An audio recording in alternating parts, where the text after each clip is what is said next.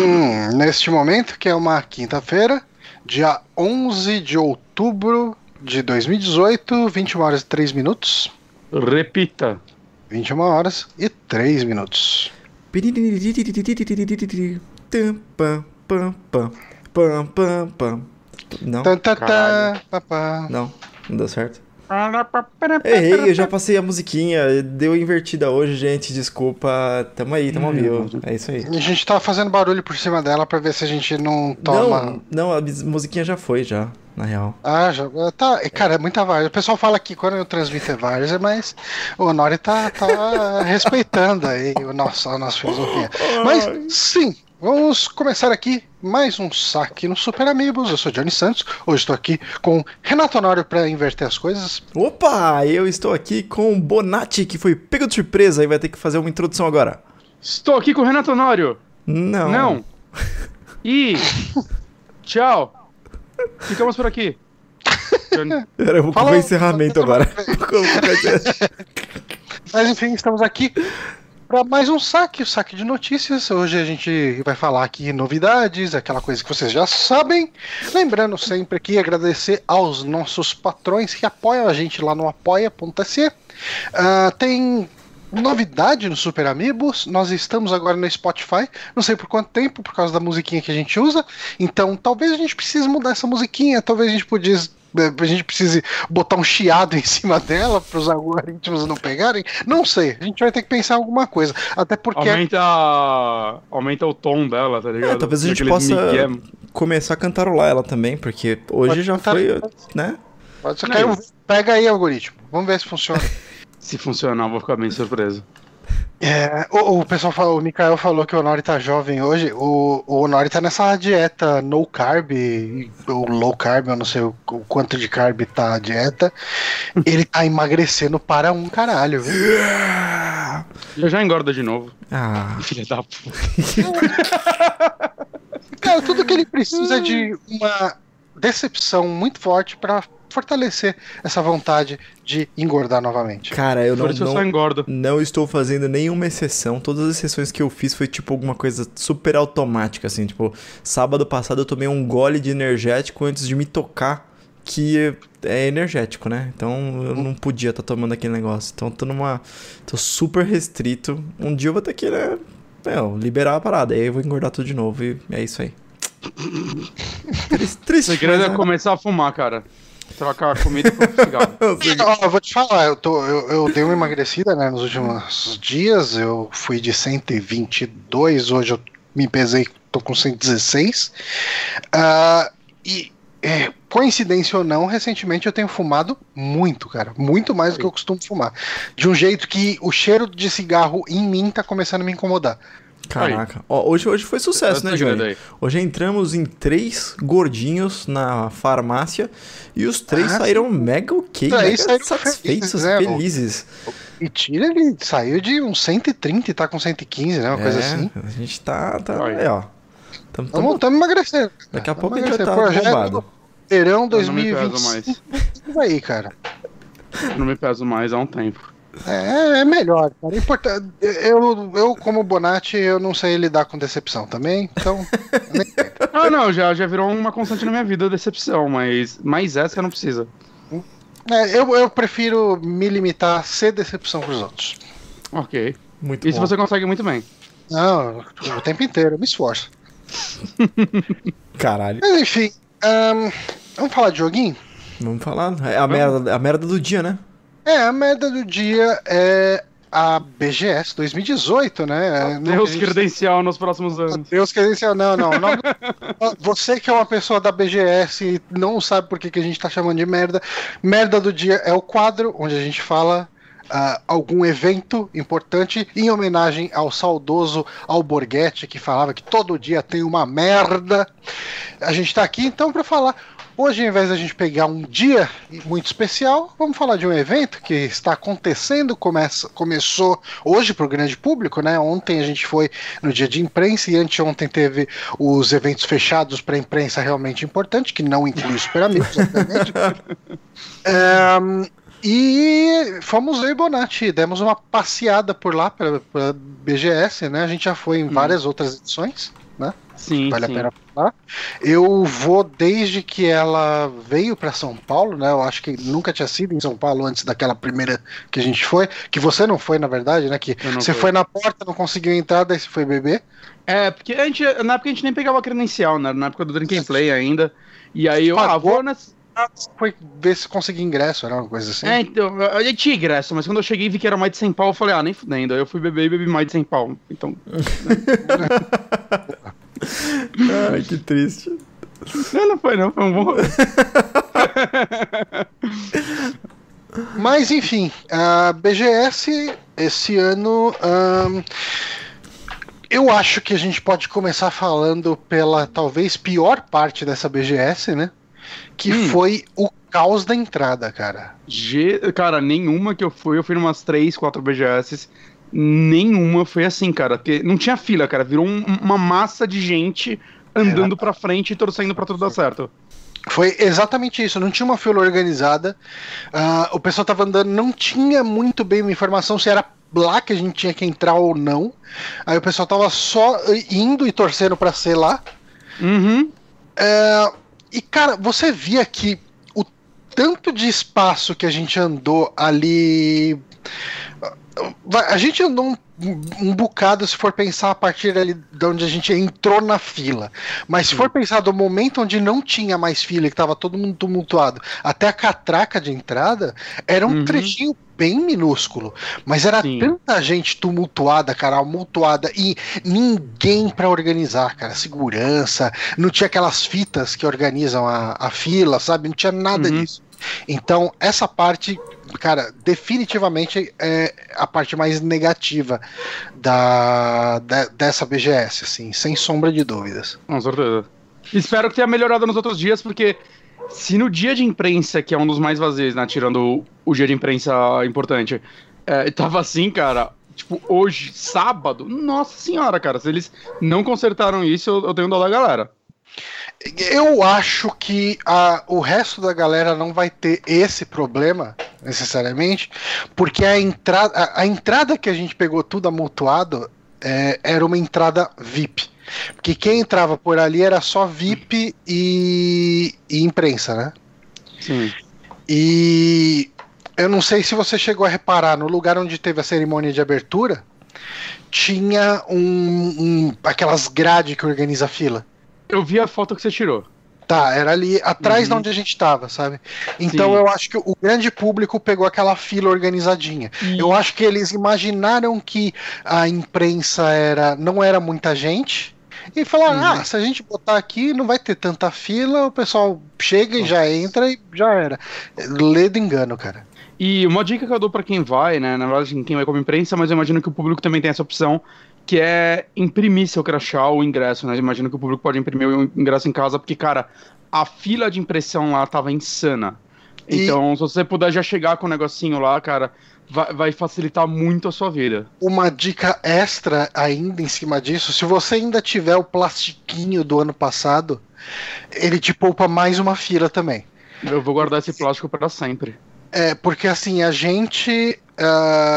pe- ah, eu, tanto eu quanto o Bonatti, a gente levou a credencial impressa. A fila para imprimir credencial era absurda de gigante.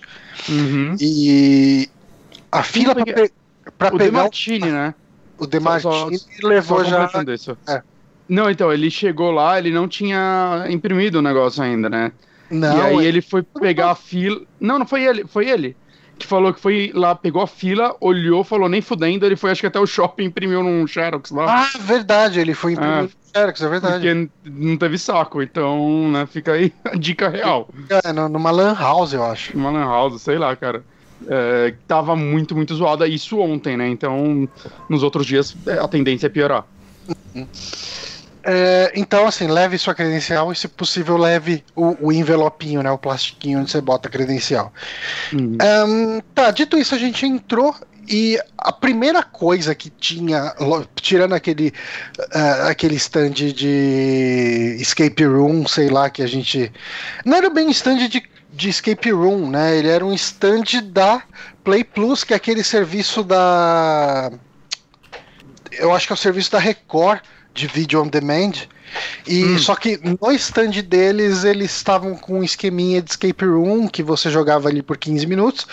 Ah, eu e o Bonatti, a gente ia participar. A menina da, da entrada, ela falou com a gente com uma má vontade tão gigante. Sim. a gente ficou, ah, vamos jogar, né? Então a gente quer experimentar, né? É que a menina que veio chamar a gente, né? Chegou até com um pacotinho pra gente entrar lá. É, Ela, os não, vamos lá, você quer, quer jogar e tal, né? O negócio já com as regras tem dentro. Ah, vamos. É, a gente chegou lá, tinha as duas meninas que atendiam. A gente, ah, então, a, gente, a moça falou pra gente vir aqui pra jogar e tal, né? Nossa, mas uma má vontade virou, não, precisa de mais gente, precisa de pelo menos quatro ou cinco pessoas.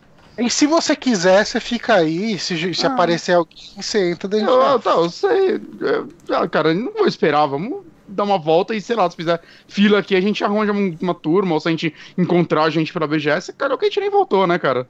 É, acabou que a gente fala, ah, vamos ficar passeando na feira. E aí, isso é uma coisa meio bizarra, porque tem uma ala não gamer da feira muito grande, né, cara? Sim. Eu nem sei se tem um nome aquela área, mas é uma área que tem stand de. Tipo, como que era o nome daquele negócio de comer lá? O croquíssimo.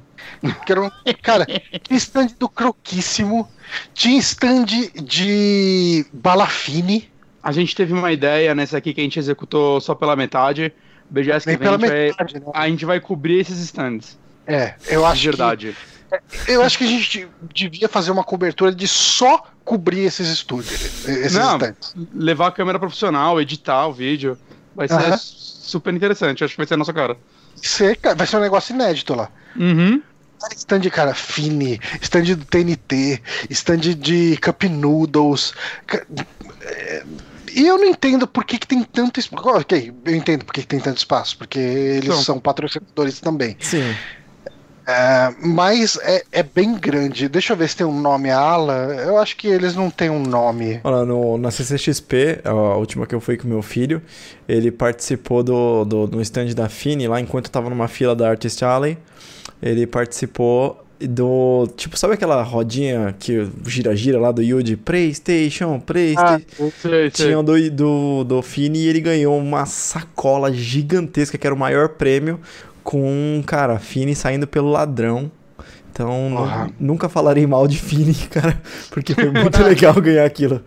Bonatti, bora amanhã lá cobrir o stand da Fini? Vamos. Vamos. Eu, vou- eu ia trabalhar amanhã, mas eu vou falar que nem vou, eu tenho que cobrir. Boa, é uma cobertura necessária. Uhum. Ahn, e aí, assim, logo que a gente entrava na área de games, tinha o stand da Warner Games, né? Que a Warner que representa. a ela representa a Ubisoft também, né? Ou não?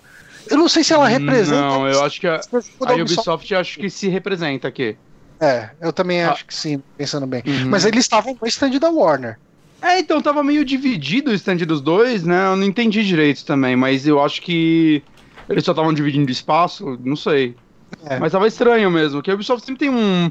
Ela costuma ter um negócio mais grande normalmente. Tipo, ano passado tinha tipo, uma pirâmide lá no meio do Assassin's Creed Origins, tá ligado? Tava gigantesco o negócio deles. Ah, e tinha tá, tipo uma tava tentando- igreja que você entrava pra jogar o.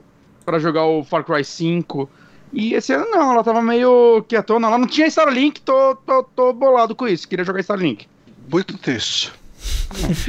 e ali, bem no começo desse stand da Warner, na Warner Games do Brasil, ela representa a Capcom, a EA, EA, é, EA com, sim, e tá, Warner, é, é, são as três, né, pelo menos. E os jogos da Warner.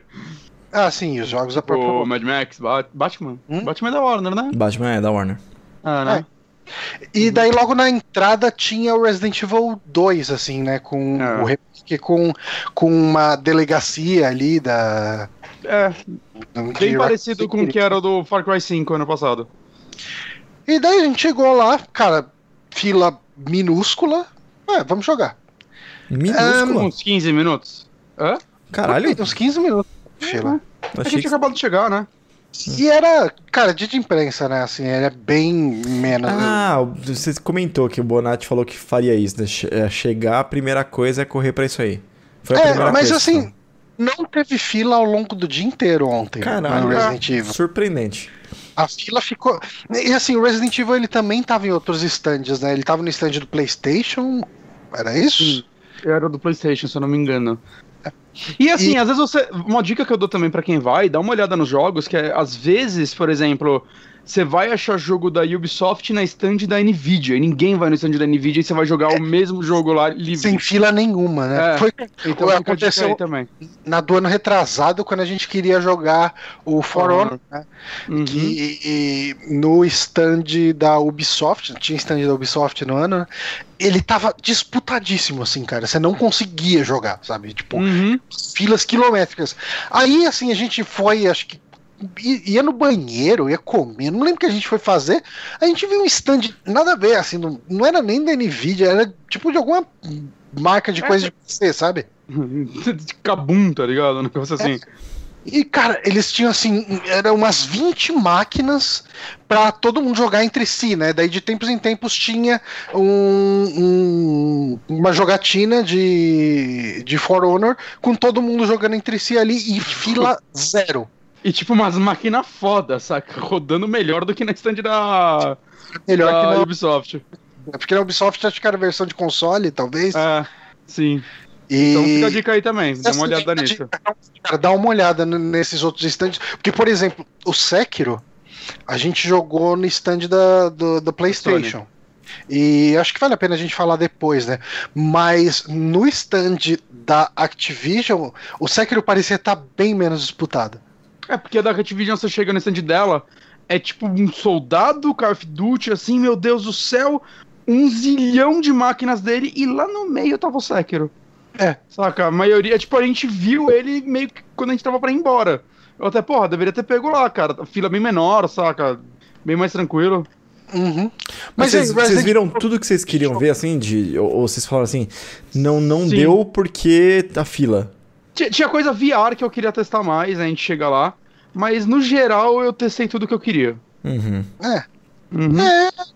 eu fiquei bem na dúvida se eu jogava Kingdom Hearts 3 ou não. Mas, assim, eu não ia ter experiência nenhuma jogando 10 minutos dele. E eu não joguei nada dos outros, então não ia ter efeito de comparação. Eu falei, ah, quer E saber? é o que eu te falei, cara. Eu acho que na, na experiência de evento, você jogar Kingdom Hearts e ver alguém jogando Kingdom Hearts é basicamente a mesma experiência. Uhum. É tipo, tirando um pouco da frente, eu testei o Hitman. E, cara, assim, eu testei, sei lá, uns 10 minutos do Hitman, ou o Hitman 2. Porque eu gosto muito da franquia, mas, cara. Hitman é aquele negócio, você dá um passo, salva, load, save state, saca super rápido, aí você vai envenenar a bebida, todo mundo viu, você dá um load, saca? No evento, em 10 minutos, você não faz nada, cara. Eu só andei em círculo lá e vi como o frame rate desse jogo dá uma bosta. Jesus amado, que negócio horrível. Mas, assim, eu tive uma experiência bem ruim com Resident Evil 2. Não por causa do jogo, não por causa do jogo. É, o jogo eu achei incrível, assim, ele tá excelente. Eu, vou comprar logo que ele sair, assim, não tenho dúvidas disso. Mas, assim, tem coisas, por exemplo, logo uma das primeiras salas que você entra, ela é aquela sala de reunião. Né? A demo, eu joguei a demo do, do Leon. Do Leon. Eu joguei as duas. Que é na, bem no comecinho da delegacia, né? E pra quem jogou Resident Evil, tem aquela sala de. É tipo uma sala de reunião da polícia ali, que tem uma lousa, tem uns microfones, etc. Uhum. E, cara, o negócio, um negócio que eu achei fascinante, a gente se pega nos detalhes, né? Quando você tá perto dessa sala, ela tem uns buracos de bala na porta, e pelos buracos de bala passa a iluminação, sabe? Uhum.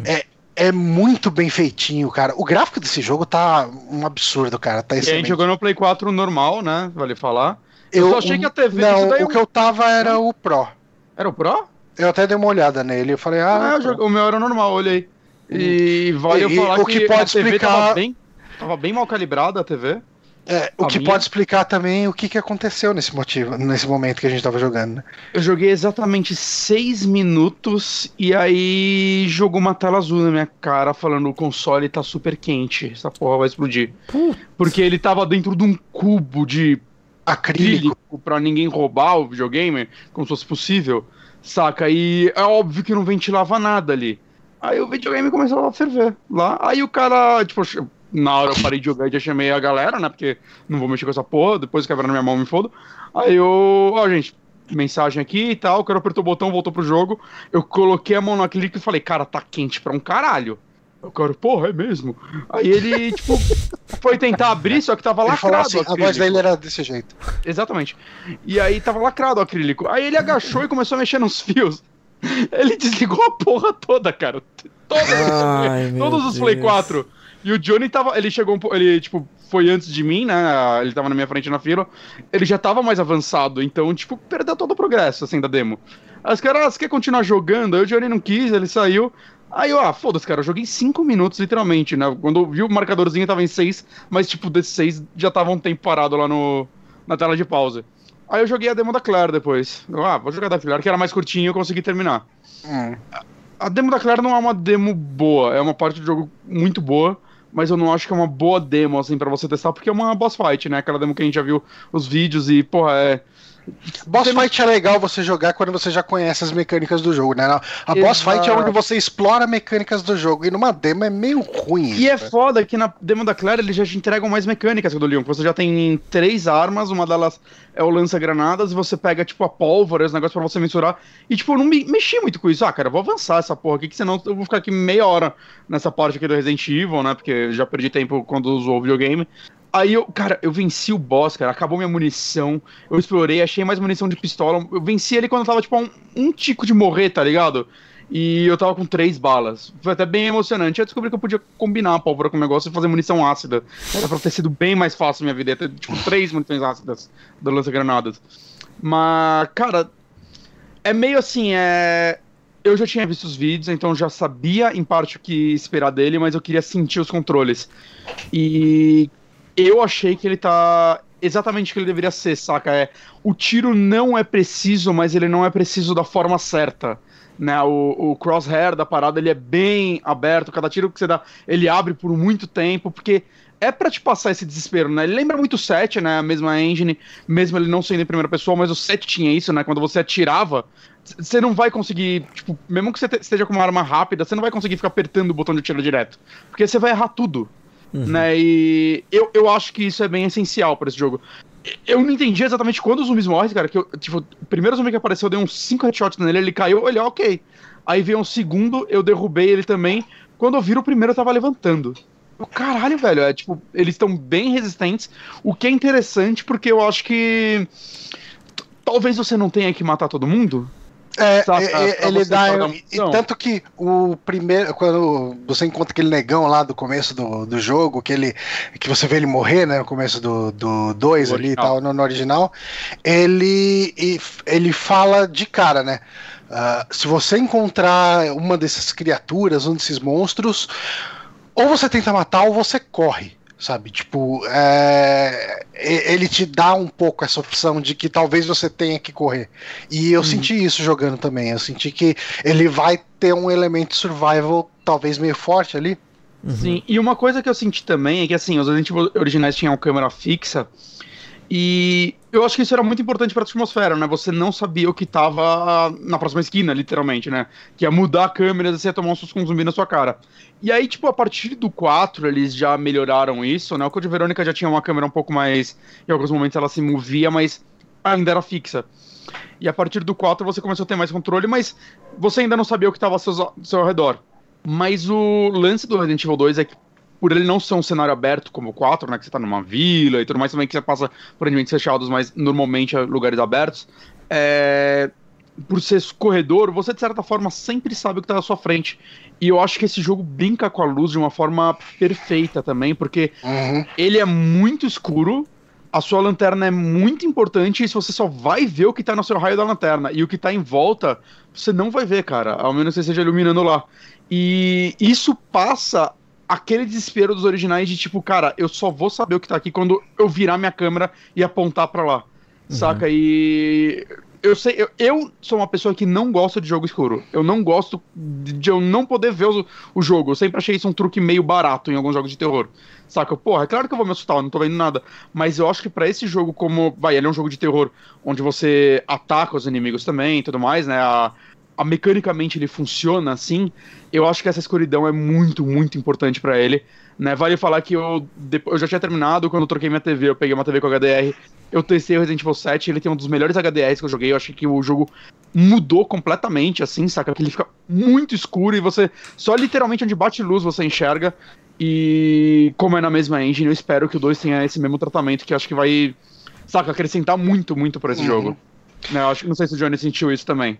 Não, eu então, eu não tenho o parâmetro do HDR, do tá? HDR mas sobre a questão do cone de luz e, e você enxergar o que está iluminado, né? Porque a iluminação do jogo é uma coisa mega dinâmica também. Você tem uhum. muita luz quebrada e coisas que, que projetam muita sombra, sabe? Uma luz que tá atrás de um armário, então a iluminação fica toda meio cagada, assim, e isso monta um clima muito natural, sabe? É muito. Uhum. É, não parece luz de videogame, sabe?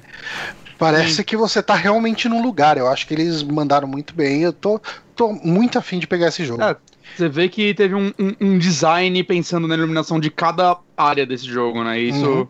Para um jogo de terror, eu acho que, putz, é um dos elementos fundamentais. Basicamente, iluminação e efeitos sonoros. Não posso jogar efeitos sonoros porque o fone tava muito, muito baixo. Cara, o fone tava ridículo de baixo e o stand do Resident Evil 2 era do lado do stand de. Just Dance. Just Dance. Então... E, e, assim, o Just Dance tava insuportável. De... Aliás, assim. Uh, se você tem problemas com volumes altos, leve um protetor auricular, cara, porque o, a poluição sonora é absurda, cara. É, tinha hora assim que a gente ia pro, pra Alameda Índia, Alameda não, como que é? Avenida Índia. Avenida Índia. É, pra dar uma desafogada, porque, assim, o stand da Microsoft era. Nossa, cara, que preguiça do stand da Microsoft, cara. Era Ela sempre causa. Infernal, cara. Infernal. Horrível, assim, tipo, umas músicas, uns putz-putz louco, com muito barulho de tiro. Cara, você saía de lá com ouvidos unindo, sabe? Uhum. E, e daí, de vez em quando, a gente dava uma fugida de lá, porque, cara, a cabeça começava a doer, simplesmente. A gente tá velho, uhum. né? Sim. Um, assim, depois desse stand do, do, dessa parte do Resident Evil 2, né, a gente nem andou muito no stand da, da, da Warner, né? A gente viu que tinha o, o, o Assassin's Creed lá, né? Uhum. Uh, do lado do Resident Evil tinha o Mega Man 11, né? Então, tinha, enfim, BGS a gente sabe, tem muito jogo que já saiu, que estão lá. A gente deu uma passeada. Ah, deu... propaganda, né? Hum? O Homem-Aranha Homem mesmo tava com muita fila. A fila do Homem-Aranha no stand da Sony é, uhum. era muito grande, cara. Muito grande. Uhum. Maior do que alguns jogos que não tinham saído. Ah. Eu consigo entender, porque imagina quem não tem um Play 4 Sim. recentemente, assim, tipo, por causa de rede social, de ver todo mundo postando foto do Homem-Aranha o tempo inteiro e todo mundo falando como esse jogo é maravilhoso. Eu imagino o hype que essa pessoa fica e de repente ela tem essa oportunidade de dar uma testadinha no, no Homem-Aranha, que é um jogaço pra caramba, um jogo muito foda. Ele tava com a fila muito grande. E daí a gente observou que jogos como aquele Dreams, uh, uh, o próprio Sekiro, né, que a gente pegou para jogar, que mais? Days Gone. Os jogos da Sony estavam todos sem fila. A gente, porra, que legal, vamos jogar. Aí a gente descobriu que você tem que fazer um check-in num aplicativo da Sony para jogar. Hum. O que é interessante não é ao mesmo tempo, né? É, é tem a, o lado positivo e negativo, né? Porque no ano passado, por exemplo, a primeira coisa que a gente. Ano passado não, retrasado, né? Ano passado eu não fui. Mas a primeira coisa que a gente fez, a gente entrou e foi pro stand da Sony jogar Horizon, né? Uhum. Cara, a gente perdeu nessa, acho que uma hora, uma hora e meia de, de, de feira. Sim. Eu, eu não joguei, mas foi você e o Ogro, não foi? Eu acho que sim. Eu não lembro se o Márcio. Foi você e o Ogro. Não, não, que eu cheguei com o Márcio. Você, é, vocês já tinham ido. Ah, verdade, a gente já tinha chegado, verdade. Uhum. E assim, cara, você chega e você fica numa fila gigante. O esquema da Sony era assim. Uh, você baixa um aplicativo lá, o PlayStation Experience, que inclusive é um aplicativo que funciona mesmo fora da feira. Tem algumas uhum. coisinhas lá, seguindo um tema dinâmico, enfim.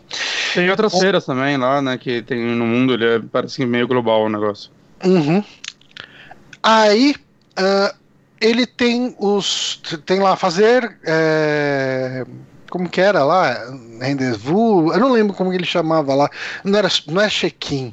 Enfim, reservava, reservava uma demo.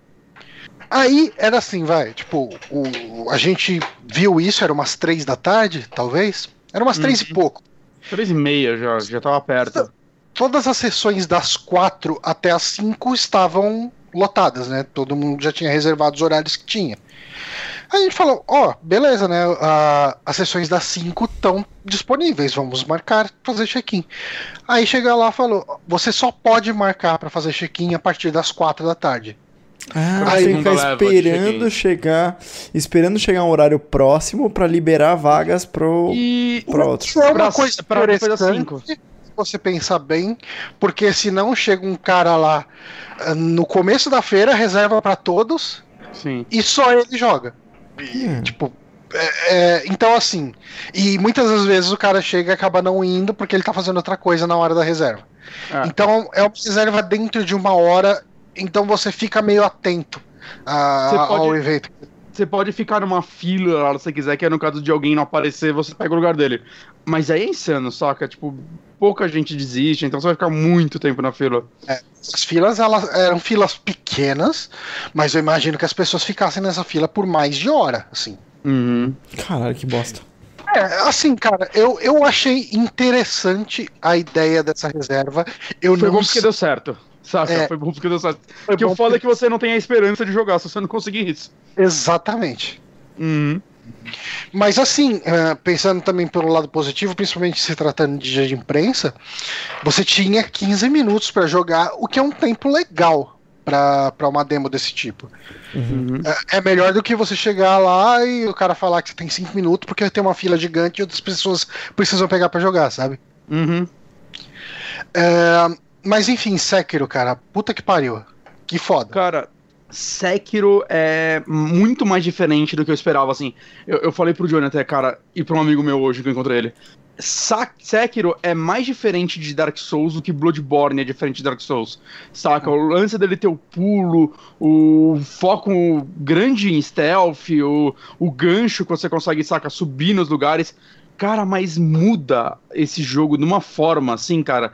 Porque, sei lá, eu passei. Tipo, o Johnny ele ficou preso numa área e eu falei, cara, eu passei por cima. Saca? Isso não existe em Dark Souls. É, uma hora eu cheguei numa área, eu, eu agri muito inimigo. Eu taquei o gancho num, num lugar alto, fugi deles, cara, e, e, tipo, fui embora, assim. Eles não conseguiam me alcançar, saca? Então, ele, ele abre a verticalidade pro, pra série Souls de uma forma tão. Tipo, sei lá, eu não esperava, né? Até o lance que a gente uhum. conversou quando a gente tava falando sobre esse jogo, quando ele saiu os primeiros gameplays e tal que é interessante, assim, porque de certa forma a From poderia man se manter na zona de segurança dela, na zona de conforto, porque beleza, ela que inventou basicamente esse estilo, né? Popularizou. Uhum. E o fato de tanta gente tentando copiar, copiar ela, é, ainda ninguém ter feito 100% direito e ela sair fora disso, saca? Ela, ela tentar algo novo antes dos concorrentes, foi, é um, foi um tiro bom dela, um tiro de mestre. Cara, é, é, eu acho que é a melhor coisa que eu joguei nessa feira eu, eu saí extremamente empolgado com esse jogo, assim, é, é saca, é aquele lance de que só a From passa, né, cara? De, tipo, de entregar uma jogabilidade nova e você ter que se virar com isso, né? As lutas são bem diferentes também, porque tem todo o lance do, do equilíbrio, né? Que a gente já tinha conversado aqui, mas quando você sente ele é, é bem diferente, né? É bem interessante, porque quando você consegue acertar o inimigo, a maioria deles morre muito rápido. Morre, saca? Até os quatro ataques, três ataques, os soldadinhos, uhum. né? Mas ah. assim, é, é, o Bonatti ele é, desviou de um subchefe que tinha ali e eu assim, a minha demo foi só ficar tentando matar esse cara e não conseguir. Ele uh... era subchefe, ele era tipo aqueles guerreiros, tipo sei lá, o, aquele Blue Knight, sei lá, do Dark Souls, tá ligado? Que você acha? Uhum. Acho que é Blue Knight o nome dele. É, eu não sei, assim, mas ele era. Ele tinha umas três barras de vida, sabe? Uhum. E eu fiquei tentando enfrentar ele. Os caras falaram, ah, tenta correr para chegar no boss, né, da demo, porque tem 15 minutos e se você for enfrentar todo mundo, você não vai conseguir. Os caras mesmos já falaram, assim, antes uhum. da gente começar a jogar. Eu falei, ah, deixa eu ver qual é que é, né, desse combate. O Bonatti acabou indo mais pra frente e eu fiquei nele. Cara, é um combate. Uh, eu, eu, acho que ele é uma evolução do Dark Souls em muitos sentidos. Porque o Dark Souls ele tinha muito aquele lance da dança, né? De você uh, ficar tentando achar uma brecha para atacar o inimigo, saber quando defender, saber quando esquivar. Uhum. E ele tem muito disso no combate também, mas eu acho que o combate dele ele é mais ágil no como um, um Bloodborne é ágil. Mas Bem o Bloodborne, Bloodborne é, mas ele foca muito no parry e o parry dele é muito mais fácil de dar do que o do Bloodborne e o do, do Dark Souls. Uh, eu, eu consegui dar muito parry nesse boss, sabe? Eu não testei muito o parry. Então, é, o, o parry, essencialmente, você não tem um botão de defesa, né? Uh, então o parry acaba sendo o próprio ataque, é atacar na mesma hora, ah. sabe? E. É... É, e cria aquela sensação de filme samurai que você vê que é tipo ficar Não, eu, eu falei besteira, eu falei besteira aqui. Ele tem um botão de defesa e o parry é dado com o botão de defesa. É que a defesa, você não tem um escudo. A defesa é feita com a espada, né? Você reflete o golpe com a espada. Uhum. Esse lance que você tá falando, você fica batendo espada com espada, é o lance do equilíbrio. Você vai quebrando o equilíbrio do, da pessoa. Uhum. Né? E aí, quando você quebra o equilíbrio dele, você abre uma brecha para atacar. É tipo, é tipo você, quando o cara zera a estamina, né? Que esse jogo não tem estamina. Isso é uhum. também interessante, é bem diferente. Eu, eu cheguei numa área que tem um subchefe, que a galera já deve ter visto o vídeo, que é tipo um bichão. E quando você chega lá e eu não sabia pelo vídeo, não tinha reparado, é que tem mais dois caras lá. E, cara, como isso é interessante, porque eu fiquei rodeando a área, eu fiquei jogando gancho, abrindo espaço entre eles, tá ligado? É, matando um por vez. É, é, é, muito, muito interessante, usando o item à distância. É, eu acho que ele te dá muito mais possibilidade para você ser criativo na luta do que qualquer Dark Souls. Você sobe em áreas que o inimigo não vai te pegar. Sim. Saca? Mas ele sabe que você tá lá. Você pode, você pode pular em cima dele. Você pula em cima hum. dele, dá um ataque, vai. Dependendo, você vai dar uma fincada que vai matar ele na hora, saca? É, dá pra matar eles no stealth nesse esquema. E eu senti o lance da morte, porque eu tipo, tive uma luta meio longa com esse bicho e ele me matou. E aí eu tive a opção de morrer de verdade ou usar a minha segunda vida. E eu esperei ele ficar de costas, usei a segunda vida e dei um backstab nele e matei ele. Aquele bichão, saca? E na hora que eu matei ele, acabou o demo. Não, caralho, eu quero o chefe. Saca? Mas caralho, velho. É, ele e o Resident Evil 2 eu tô muito empolgado, mas, tipo, ele eu sei menos o que esperar, saca? Eu, uhum. eu queria sentir mais essa jogabilidade. Eu achei tão, tão, tão bom, assim, tão foda. É muito legal. Ele sai quando? Começo do ano que vem já, né? Acho, acho que é abril, eu acho. É bacana. Dá, dá um tempinho. Cara, eu... Resident Evil 2. Uma coisa que eu lamento ali no stand da Sony é eu não ter ficado para assistir mais da demo do do. Dreams.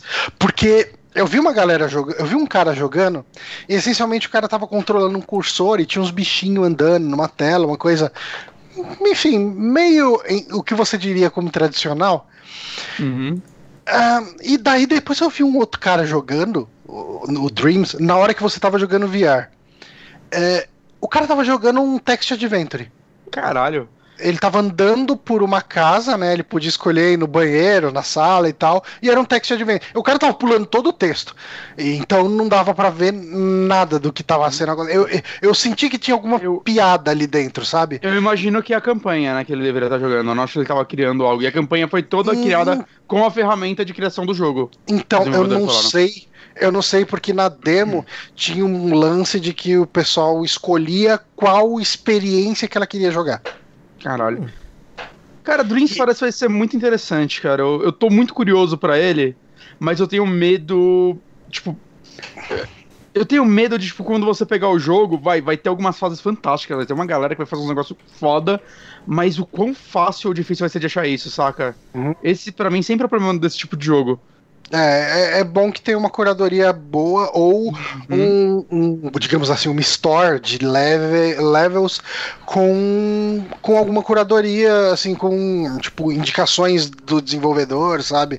Umas coisas assim. Sim, com certeza. Seria legal, tipo, desenvolvedores fazendo, né? A Sony podia pegar até a galera interna dela, sei lá, o, o Neil Drunkman. Imagina, tipo, essa fase foi feita por ele, aí colocar uma fase dele. Né? Uhum. A Sony poderia conversar com os desenvolvedores grandes internos dela para brincar com isso. Eu lembro quando saiu o Mario Maker, muita gente conversava sobre isso, né? Acho que alguns é, desenvolvedores chegaram a publicar as fases deles, mas, porra, a Nintendo podia ter Expor. trabalhado nisso. Imagina o Miyamoto fazer uma fase nova, assim, do Mario pra você. Eu iria querer jogar. Uhum. Né? Eu, eu, acho que isso é interessante. E abre portas para isso, né? Só uhum. vai da Sony querer, né? E a galera tem esse interesse. Mas Dreams tá é. parecendo ser bem interessante. Tem data já? Putz, não faço ideia. Não fui atrás. Uhum.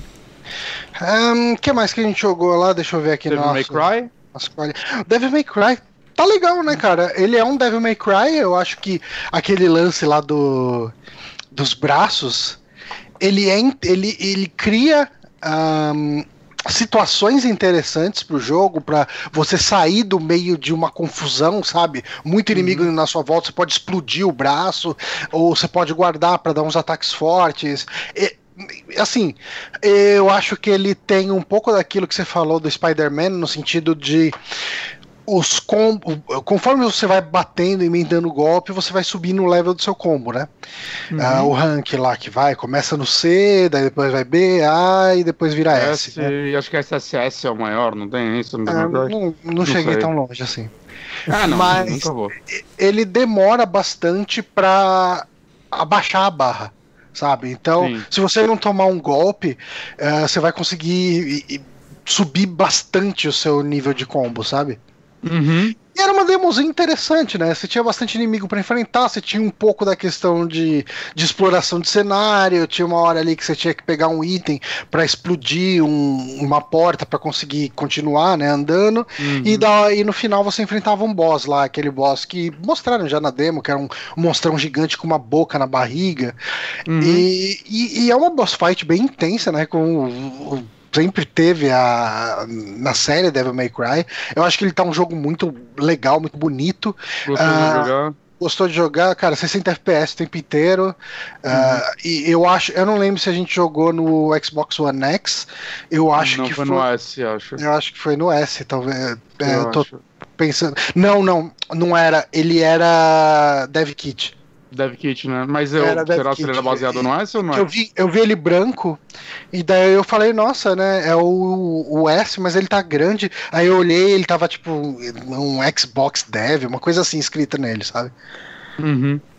É, mas, uh, cara, gostei bastante. Eu tô... É um jogo que eu vou pegar também. Como eu já disse, é. Capcom tá no bom caminho. A identidade visual dele lá, aqueles negócios quebrados no canto, me incomodou menos jogando do que assistindo.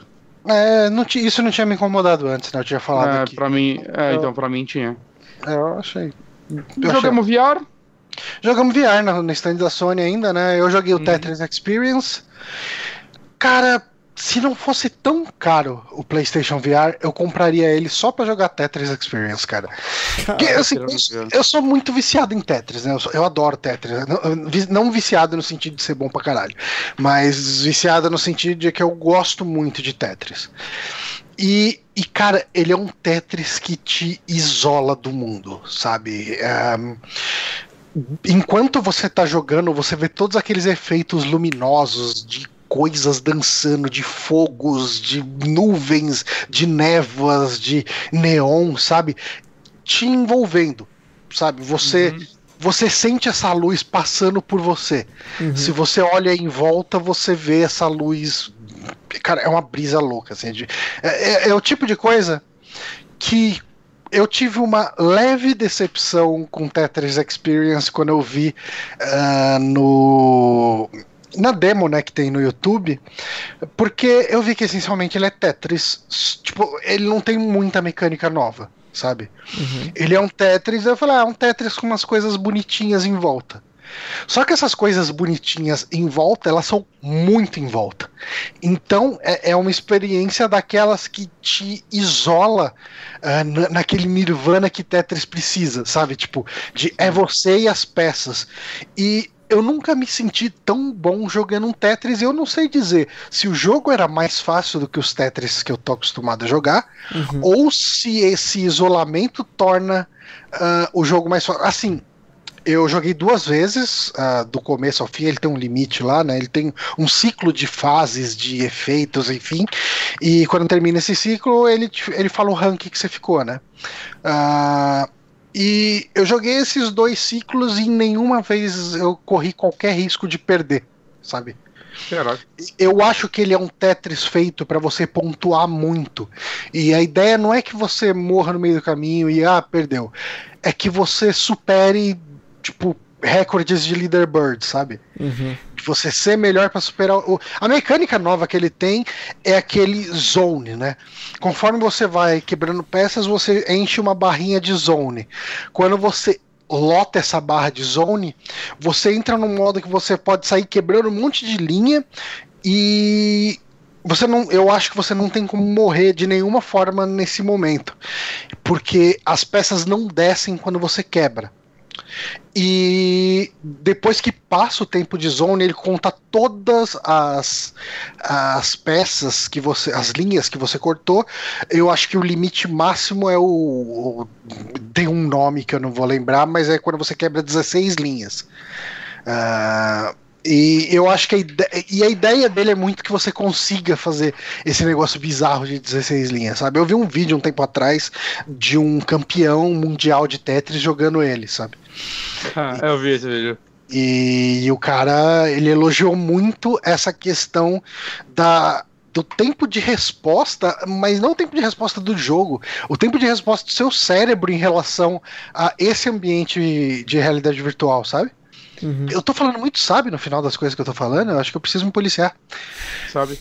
ah, mas é isso, cara. Eu amei Tetris Experience e o Bonatti jogou um outro jogo que era de tiro ali, né?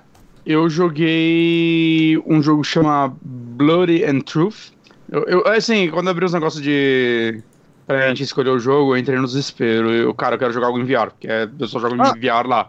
Só um detalhe que eu acabei não comentando, e você acho que vai concordar comigo como o PSVR é confortável, né? É o mais confortável de todos, cara. Ele é, confort... ele é muito eu, confortável, cara. Eu usaria ele para dormir.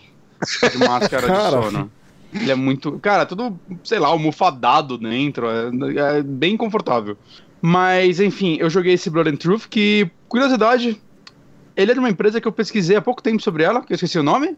Porque tinha um jogo que eu joguei no PlayStation 2 que eu gostava que chamava The Getaway que era tipo, um, ele tentava ser um GTA realista na época, não tinha rede nenhuma no, na tela e tudo mais, e eu, o que aconteceu com esse estúdio? E ele tá fazendo jogo em VR, ele parece que é o maior estúdio da, interno da Sony, bizarro, e, bom, joguei esse jogo dele que é assim, ele é a experiência mais genérica que você vai ter num jogo de VR. Ele é, cara, você é tipo, sei lá, um militar matando gente num rail shooter, tipo, sei lá, Time Crisis, tá ligado? Mas é aquele negócio, cara. VR parece que torna basicamente todas as experiências mais legais, cara. Nesse sentido, saca? Esse jogo, se eu estivesse jogando ele no controle, ia ser uma bosta. Mas em VR é divertido. Foi a primeira vez que eu joguei VR e tive uma leve tontura, porque o que acontece é que você aponta para uns cantos, você aperta o botão para o personagem andar, e ele vai andando, só que você não tá andando. E às vezes dá uma sensação estranha no cérebro. Saca? Dá, dá um. Oh, caralho, oh, parou. Saca? Eu senti a cadeira tremer, eu tenho certeza que ela não tava tremendo. É, e, cara, ele é aquele jogo. É a primeira vez que eu joguei o Movie também. O PlayStation VR, eu joguei no ano passado. Que eu joguei com os Movie, que o jogo que eu tinha testado ano passado tinha sido com o, com o, o, o DualShock. Ah, tá. Ele funciona bem, né? A precisão deles é muito boa. Ele tem umas paradas interessantes, esse jogo, que é tipo, sei lá, pra você recarregar, você tem que pegar a munição que fica no seu peito mesmo. Então você aperta o botão para ele fechar a mão, pega e coloca. E é interessante, cara, que no começo você tem que ficar olhando para ver onde tá. E você vai pegando prática, cara. Eu recarregava já sem olhar, tá ligado? Vale falar que o cara falou que eu fui uma das pessoas mais rápidas a terminar o jogo. A maioria nem termina. Uou! Mas, Caralho, cara, isso é, é muito foda, Bonatti. Porra. Mas, cara, é, é interessante também, cara, jogar um jogo desse tipo, porque tem uns momentos que o cara vem correndo maluco na sua direção, cara, e você começa a atirar desesperado, porque, mano, tá chegando perto da minha cara, literalmente. É, mas ele, ele fica mais interessante perto do final da demo. Quando acaba essa parte, tem tipo um flashback de história, sei lá o que lá. E ele começa a te dar uns puzzles. Então tem tipo uma mulher é, acorrentada, tá ligado? E você tá do outro lado de uma grade, e a grade tá meio cortada. Você tem que fazer um lockpick através da grade. E, é, cara, eu sempre acho muito estranho isso, que você tem que esticar o braço realmente para chegar até ela. E o caralho, velho, se eu estiver tipo perto da TV, eu vou dar um soco na TV.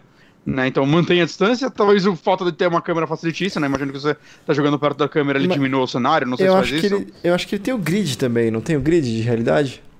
É, o PSI, não é?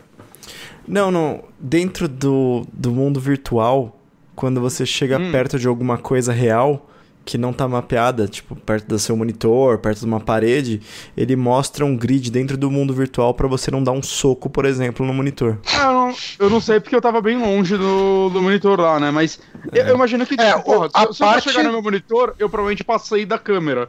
Uhum. Então, a parte vai, do vai VR do, da Sony, ele era um ambiente ideal para se jogar VR, sabe? Sim. Você tinha um puta de um espaço, assim, em volta. Não, você Inclusive... tinha uma cadeira que rodava, então você conseguia ver as coisas atrás de você né? É, é, o ambiente que você quer ter na sua casa e você com certeza não tem. Uhum. Eu não tenho. Eu, Mas, cara, é eu isso. É, é, um jogo meio. é um, aí, seu escritório é grande, dá pra se ajeitar aí. É, então, agora eu não tenho mais VR, mas quando eu tinha, eu não tinha ah, tanto sim. espaço também e era, tipo, bem apertadinho para jogar. Entendi. Uhum. Mas assim, é isso, é um jogo bem genericão, mas bem divertido. Né? Eu imagino que se um dia eu comprar o PlayStation VR, eu, eu queria ter essa experiência com aquele Don't You Down, que todo mundo fala, ah, meu Deus, não tem nada a ver com o Down. Aí a galera joga e fala, ah, mas é uma montanha russa bem legal. Um, a gente deu uma passadinha na, na parte dos indies, né? Como a gente comentou uhum. aqui. A gente jogou pouca coisa lá, mas a gente jogou umas coisas que eu acho até que foram interessantes, né? Uh, a gente jogou aquele Dolmen, que ele é um Souls-like brasileiro. Uhum. Um, eu vou passar o link pro Honório. Talvez o Honório consiga passar o vídeo dele.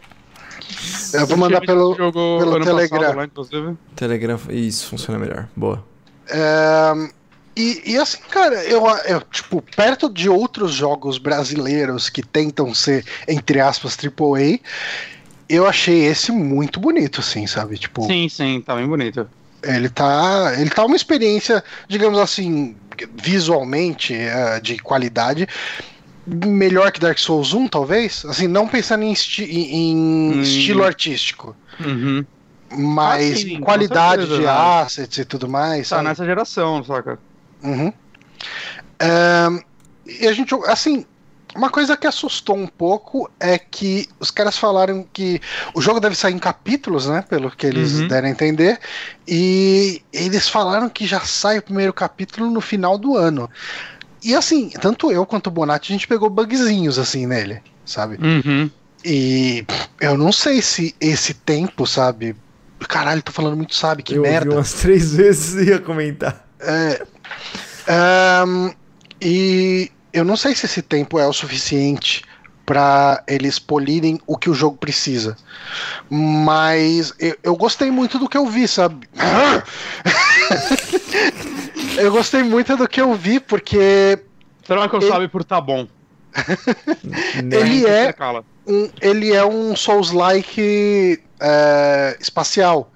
Ele tem um pouco, ele tem um clima um pouco de de Dead Space, assim, sem, ser, sem ter o terror, mas eu acho que o, o visual do personagem que você joga me lembra bastante. Lembro, o, lembro um pouco, sim. É. Só que ele tem um pouco dessa questão de, de ataques uh, corpo a corpo, na verdade ele tem muito uhum. disso, e ele também tem ataque de longe, né? ele tem rifles, ele tem armas que você usa para enfrentar os inimigos em longa distância. Cara, eu gostei do que eu vi e eu achei até interessante ele ser dividido em capítulos. Eles têm uma previsão de umas 5 horas, 6 horas por cada capítulo, o que me anima. Uh, eu, eu, pegaria ele para jogar, tipo, em dezembro eu jogaria esse capítulo, tipo. É, umas duas, três jogadas e beleza, quando sair o próximo eu jogo, não tô com pressa nenhuma, sabe? Uhum. Na, na comparação ainda com Dead Space, os inimigos parecem bastante com Dead Space também. Todos eles são meio tem tipo, sei lá, meio que umas lâminas ou umas coisas pontudas e tal, parecem aqueles inimigos padrão Dead Space. Sim. Sim. É, isso lembra bastante. Com certeza, com certeza uma influência. Uh, quer falar alguma coisa dele, Bonatti? Não, não, é, é, bem isso mesmo, né? Sei lá, eu achei a jogabilidade bem boa, mas eu peguei uns bugzinhos que falta uma polidinha aí. Eu queria Mas... agradecer o William, que doou 10 reais aqui no Superchat. A gente uh, recebeu uma outra doação aqui também, que é. foi do Lucas de Lima, que deu 1,90 aqui pra gente também. Obrigado para vocês Valeu. dois. Muito obrigado por esse Superchat. Na, enfim, eu, eu, peguei alguns bugzinhos. Um deles bem chato, que meu personagem levantou o escudo e não abaixava mais, eu não conseguia fazer nada até eu tomar uma porrada nas costas. Né? Então, assim, eles têm que dar uma polida ainda no jogo.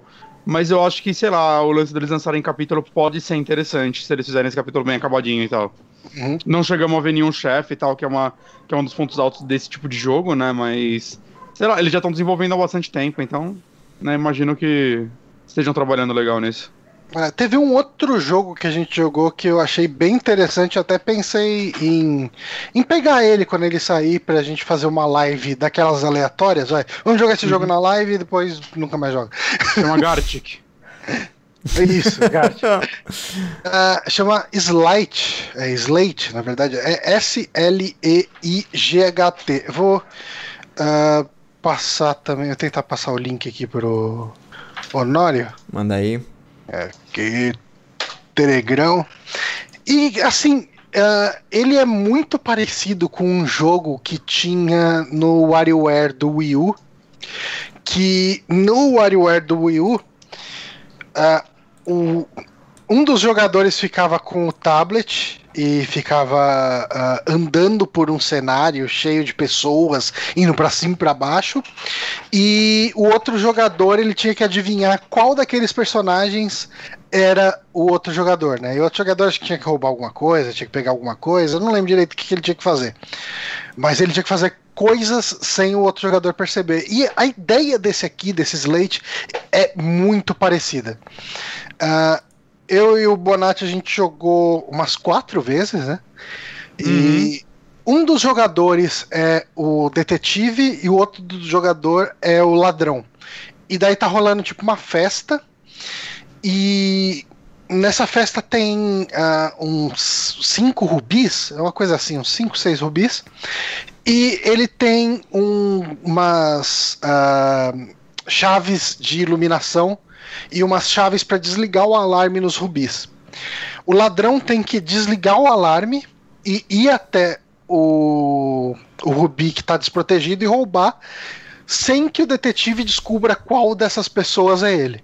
E o detetive tem algumas vantagens que ele consegue uh, usar uma lupa, por exemplo, e se o ladrão passou perto dele enquanto ele está usando a lupa, as pegadas aparecem. Sim. É, e é um jogo bem divertido, cara. A gente jogou quatro vezes ali e, e, se divertindo ali jogando, sabe? Uma, uma coisa que eu não lembro se eles falaram é diferenças de cenários, né? Que acho que isso é bem uhum. essencial desse jogo. Tipo, ter mais tipos. Preciso. Não, se for só aquele cenário, você joga três vezes e acabou, né? Exato. Eles falaram que vai ter campanha single player, é, vai ter uma campanha para cada um, né? Um pro detetive e uma pro espião, então é bem interessante né? É bom pra, sei lá, você testar em casa e até você aprender legal as mecânicas. Mas, cara, eu achei bem, bem divertido mesmo também. Uhum. Só não, não vai ter. Não tem online ainda, né? Peraí, eu, eu não, devo ter perdido. Eu devo ter perdido. Vocês falaram que é pra que plataforma? A gente não falou. É. Ah. PC. Hum, isso aqui. Mas vai sair pra outras, né? Eles estão planejando é, Switch, Switch, Xbox. Switch. Inclusive, eles estavam sorteando um Switch lá, né? Pra quem comprasse o jogo lá. Sim.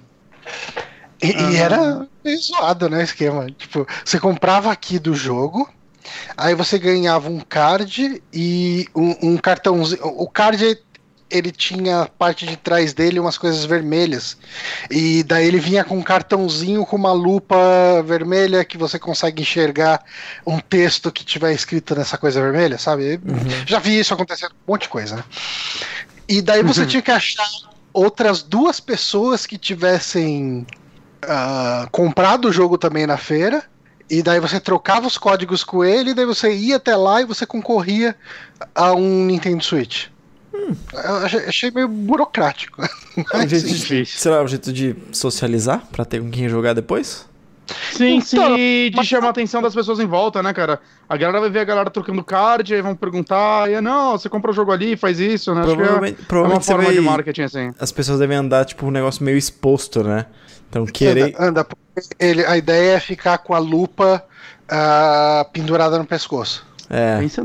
Você viu alguém com isso no pescoço? Não, ninguém. Acho que a gente tinha chance de ganhar, hein? Mas o, o Switch vai ser sorteado no final da feira, né? Ah, pensei que era um por dia. então. Ah, não tem chance nenhuma, não. Um Switch por dia. É. Os caras, os caras têm que estar investindo é, mesmo então... em marketing. É. Nem a Nintendo faria isso. É indie, né? Aliás, a Nintendo tava lá, mas só fechado, né? Só pra, pra imprensa importante. Só pra importante. A galera tava jogando Smash lá. Smash. E fizeram e- uns anúncios, né? Anunciaram lá aqueles, aqueles cartões de jogos, né? Que parece por enquanto é exclusivo da Americanas. Você compra tipo um, tipo um card com um código de download, sei lá, de Zelda, Mario, né? Acho que são os exclusivos dele. É, exclusivo temporariamente na Americanas, mas É, depois vai ter Interessante. Eu achei interessante que é tipo, não, ela tá botando o pezinho no mercado aqui. Uhum. Tá tentando entrar. O Adrenaline ele fez um vídeo e procurem aí depois. eh, eles entrevistaram a representante da América Latina da, da Nintendo. Ela falou algumas coisas sobre a intenção da Nintendo vir pro Brasil. Tamo vendo isso aí, sabe? Aquela coisa que não diz nada. Mas dá pra estão botando o pezinho, né?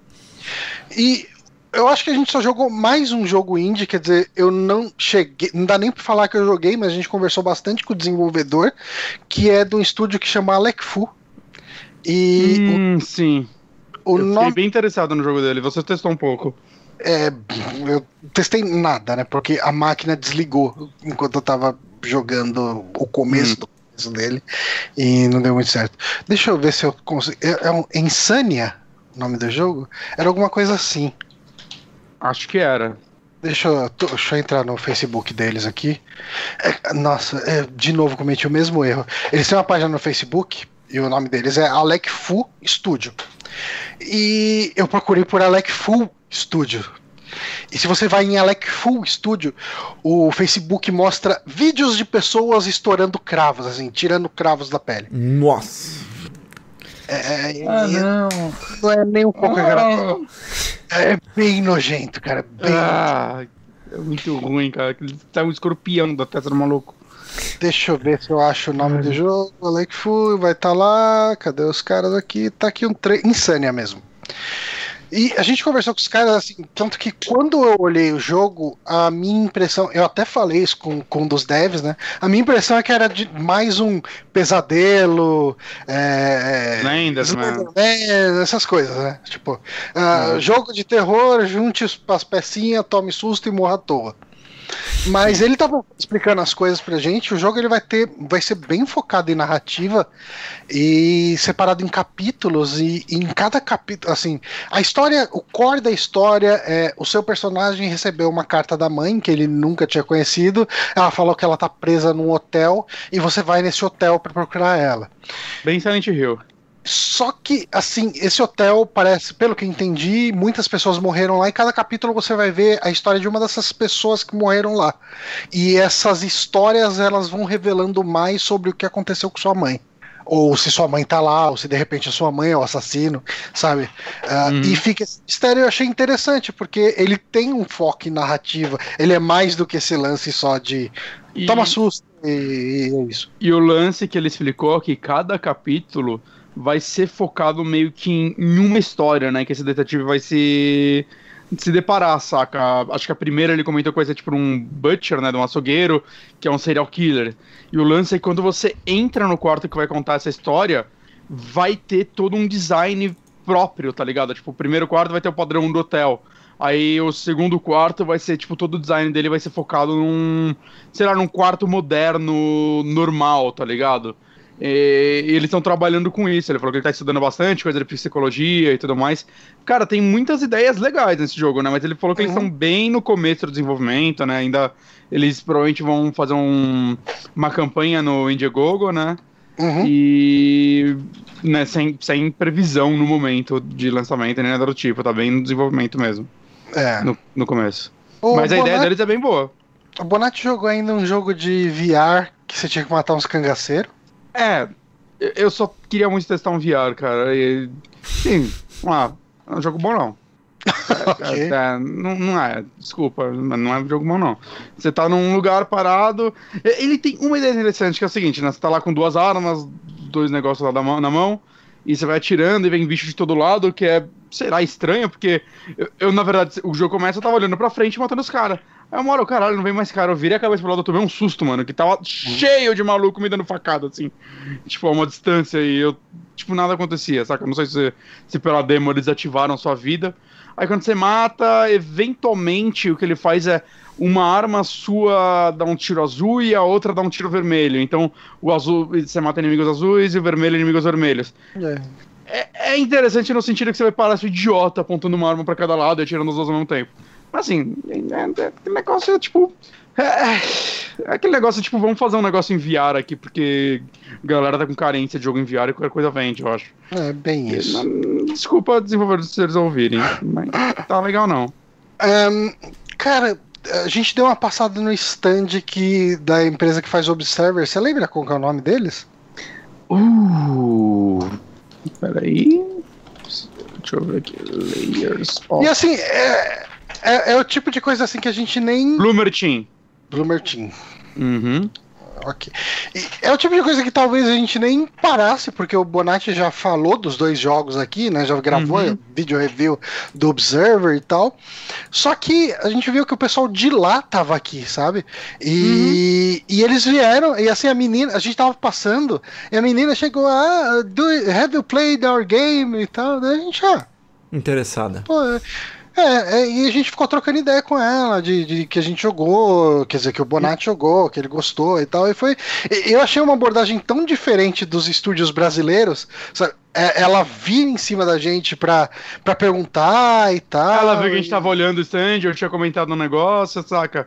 Que eu comentei, eu, eu, lembro que eu comentei pro Johnny, ué, tipo, sabe, na hora que você vê um estúdio estrangeiro, né? O, o Observer, ele saiu ano passado, se eu não me engano, né?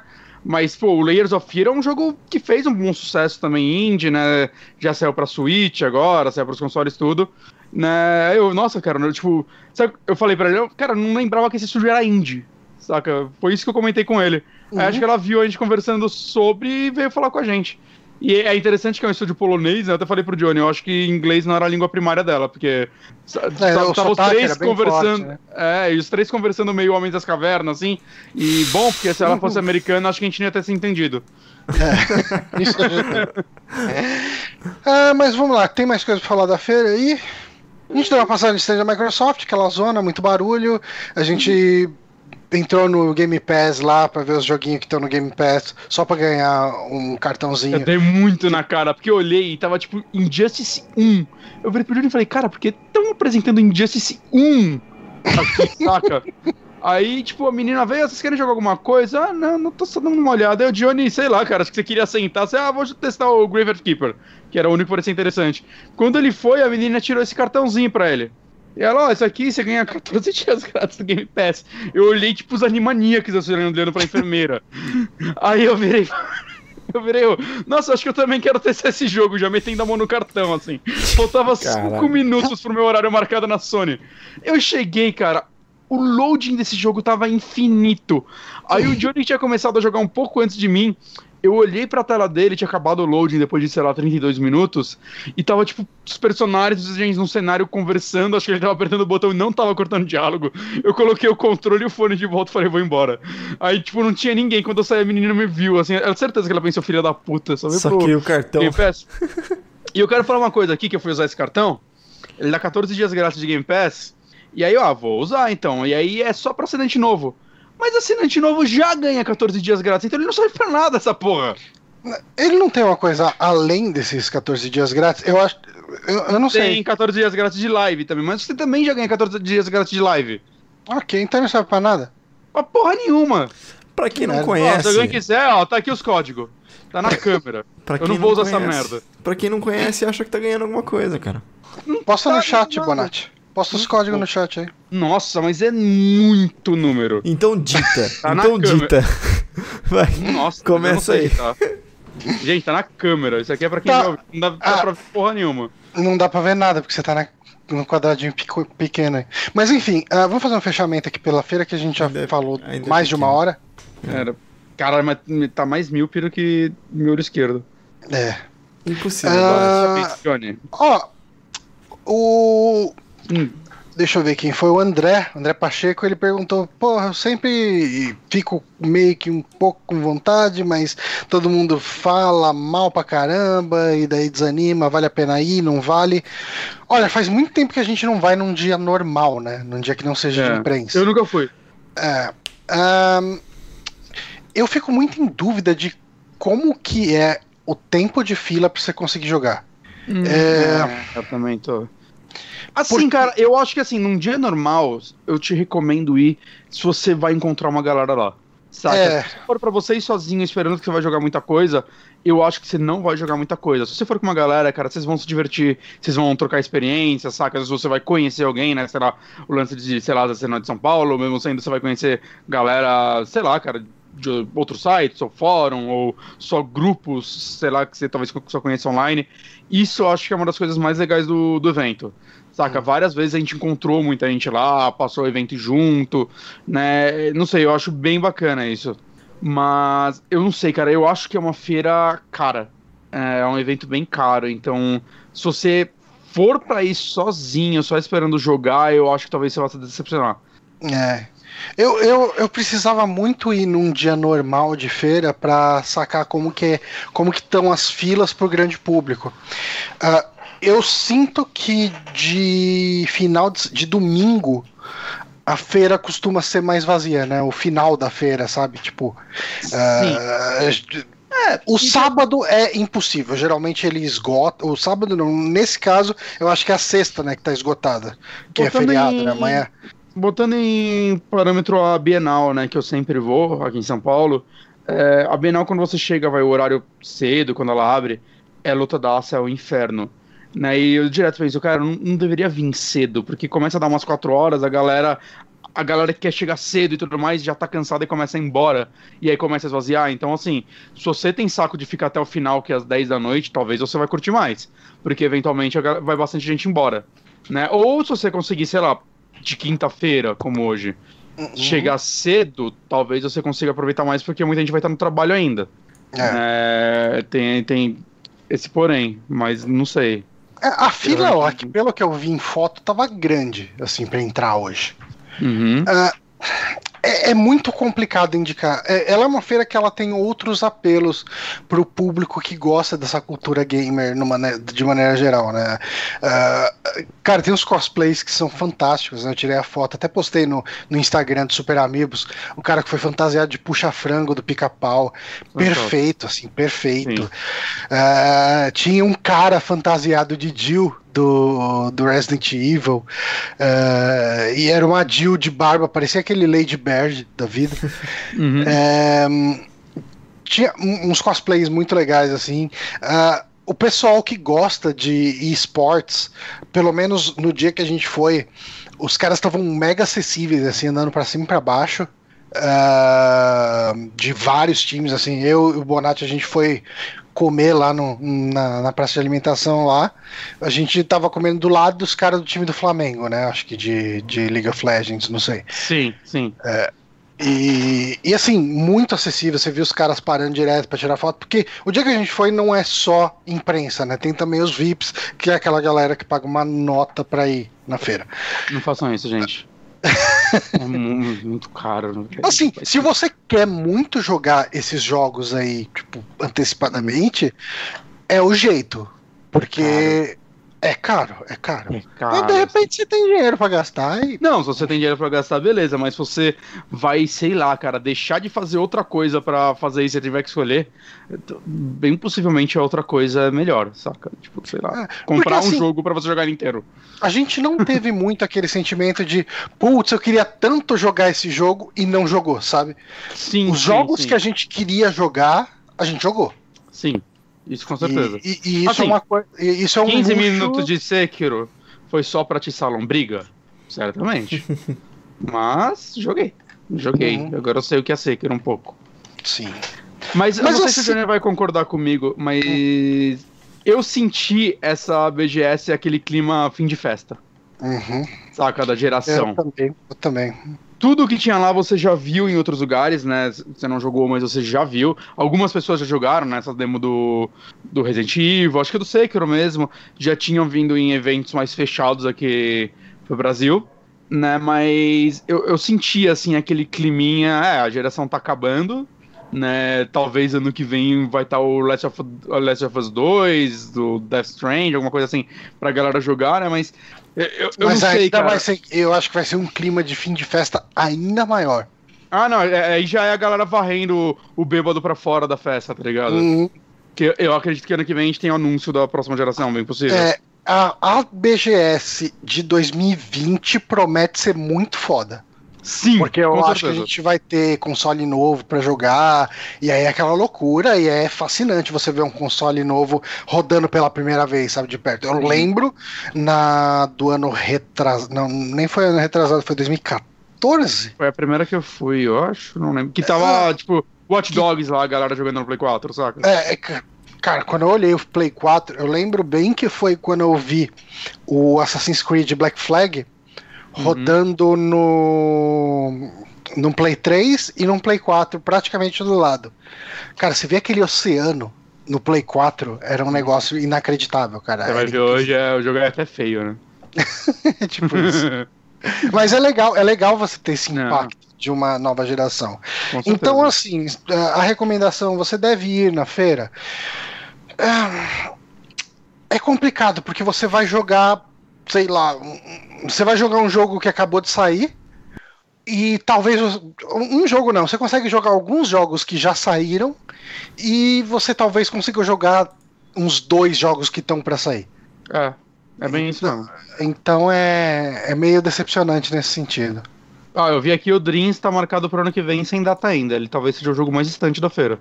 Uhum. Então você pode ir lá pra jogar Dreams. Aí, ó. Mas assim, no geral, eu gosto da feira, saca? Eu vejo muita gente saindo. É, não, é uma bosta. Não quê. Cara, não é uma bosta. Cara, Não, é um não é. lugar que Isso você vai pra jogar videogame, cara. Como isso é uma bosta? Saca? Você tá lá com a galera, você jogou um joguinho que ainda não saiu, você conversou com uma galera e tudo mais. É um evento. Se você não gosta de eventos, aí vai ser uma bosta qualquer um. Saca? É. Pode ser esse, pode ser três, pode ser o que for. Se você não gosta de um lugar que vai estar lotado de gente e você vai pegar filas, cara, infelizmente, evento não é uma parada pra você. Mas, É assim, porra, uma é coisa- legal.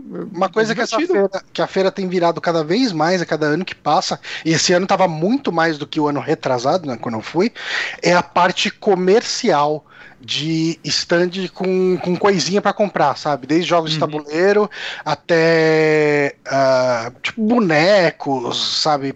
Funko, é, todas essas coisas.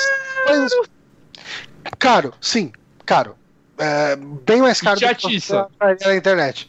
E é Por- foda que te atiça. É porque você tá vendo, cara, e, e é difícil você ver ao vivo essas E coisas você assim. tá lá se divertindo, e você tá jogando aqueles jogos que você não vai jogar tão cedo, e você fala, eu tenho que voltar com algo pra casa. Saca? É isso que acontece. E aí, bem provável que você vai gastar se você passar por essas feiras e parar pra olhar elas. Um token pra lembrar desse dia maravilhoso. Exato. Isso tinha, cara, tem stand até da Piticas lá pra comprar camiseta. Uhum. É, tem, tem stand da Riachuelo vendendo roupa lá dentro, roupas nerds. Uhum. Mas assim, essa fica a dica pra gente dessa BGS. É, gostei do que eu joguei lá, mas o clima era bem esse que o Bonatti falou. É um finzinho de festa, porque a gente tá num finzinho de geração. É isso mesmo. E o problema da organização na entrada, mas lá dentro os corredores eram bem amplos. Ah, ah, eu acho que. Ah, eu só quero falar uma coisa, né? Que a gente falou do, da Avenida Indy. É, acho que no retrasado a gente até elogiou, né? Tipo, como. Ah, botaram os indies, tipo, colados na Sony, na Microsoft, né? Então a galera passando de uma pra outra ia ver eles. Uhum. É, agora não, é um corredor, cara. E Então, eles não tão- quer ver. Eles estão do lado do stand da Sony ainda. Mas Só você que tem. é um corredor mega fechado, sabe? Tem uns tapumes É. no lugar. Então eles ficam meio isolados. Eu acho que, cara, eu queria muito que eles valorizassem mais essa galera, saca? Que primeiro são as pessoas que estão pagando pra lá, né? Então, porra, ajuda eles a expor essa parada, né? E, pô, sei lá, cara, é, é a coisa mais diferente que você vai ver lá, saca? Porque todo o resto você vai ver fácil na internet. Então, Sim. eu, eu particularmente, assim, eu recomendo que vocês passem pelo corredor indie, mesmo se vocês só passassem, cara, que normalmente é legal, cara, normalmente você vai conversar com o desenvolvedor, né, você vai ver aquele negócio que a gente valoriza muito lá fora, né, você quer muito ver em entrevista com um desenvolvedor gringo, mesmo de jogo indie, né, e aqui no Brasil tem uma galera competente, uma galera tentando fazer um bom trabalho também, e que a gente só não valoriza tanto porque já tá aqui. E os, né, cara- então, e os caras, eles são mega empolgados falando do trabalho deles. Se você chega Sim. e pergunta e para pra conversar, os caras vão falar, pô, a gente tá aí desde março trabalhando, ah, o primeiro protótipo que a gente fez, a gente mudou isso, mudou aquilo.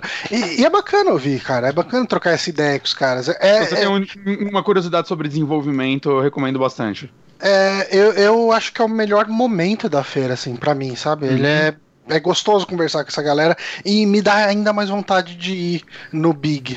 Eu preciso muito ir no Big um dia. Eu também, eu também. Ano que vem a gente pode tentar ir. É, acho que se a gente chegar e pedir credencial, acho que nem, tem, nem paga pra entrar, né? Eu acho que não. Acho que é tranquilo. Acho que é só chegar pagar lá e... né? É. A gente dá uma Dá- olhada. Eu, eu- eu sempre sei do uma Big depois que ele imprensa, acontece. coisa. É. Uhum. Bom, Ah, É isso. uma É hora isso. e meia de BGS que era pra Uma ser hora e meia meia hora. de BGS que era pra ser meia hora, exatamente. Vamos falar das Ó, notícias, então. A gente vai ter que vamos. escolher o que, que a gente vai falar aqui. Vamos falar de James Gunn título. assumindo- As que estão no A- título. As duas, título é- é, as título duas o tá. título, pelo menos. E depois a gente muda Gente. o título, na verdade, né? Puxa primeiro aí que eu vou pegar uma cerveja. Ah, tá, quando o Bonatti voltar, eu pego uma que eu tô com a boca seca. É, James Gunn assume o roteiro de Esquadrão Suicida 2 e talvez assuma a direção. Isso é o que eles querem. Ele talvez não esteja tão animado para isso. Mas a gente vai ter aí James Gunn ah, em Esquadrão Suicida 2. E ele cuidando do roteiro, que nada, nada, eu acho que era a pior coisa do primeiro. Já anima, talvez? Eu, eu acabei de gravar um podcast sobre Esquadrão Suicida lá no, no Torre Ômega. E, cara, o filme é ruim, viu, bicho? O filme é muito Ele é um ruim. filme muito ruim, ele, é tem- ruim. Mas ele é ruim gosto- em muitos aspectos. Muitos Eu gosto do aspectos. visual dele, em muita coisa. Bom, É, e, e eu acho que é tudo que eu consigo elogiar dele. ele ganhou o Oscar por isso, né? Por Ele maquiagem. ganhou por maquiagem. né? É, ganhou o Oscar por maquiagem, então sim, tá totalmente relacionado ali ao visual. O visual é a melhor parte, mas assim, roteiro, direção, e eu vou falar especificamente edição. Nossa senhora, Nossa, cara, é um lixo, é uma Ele porcaria.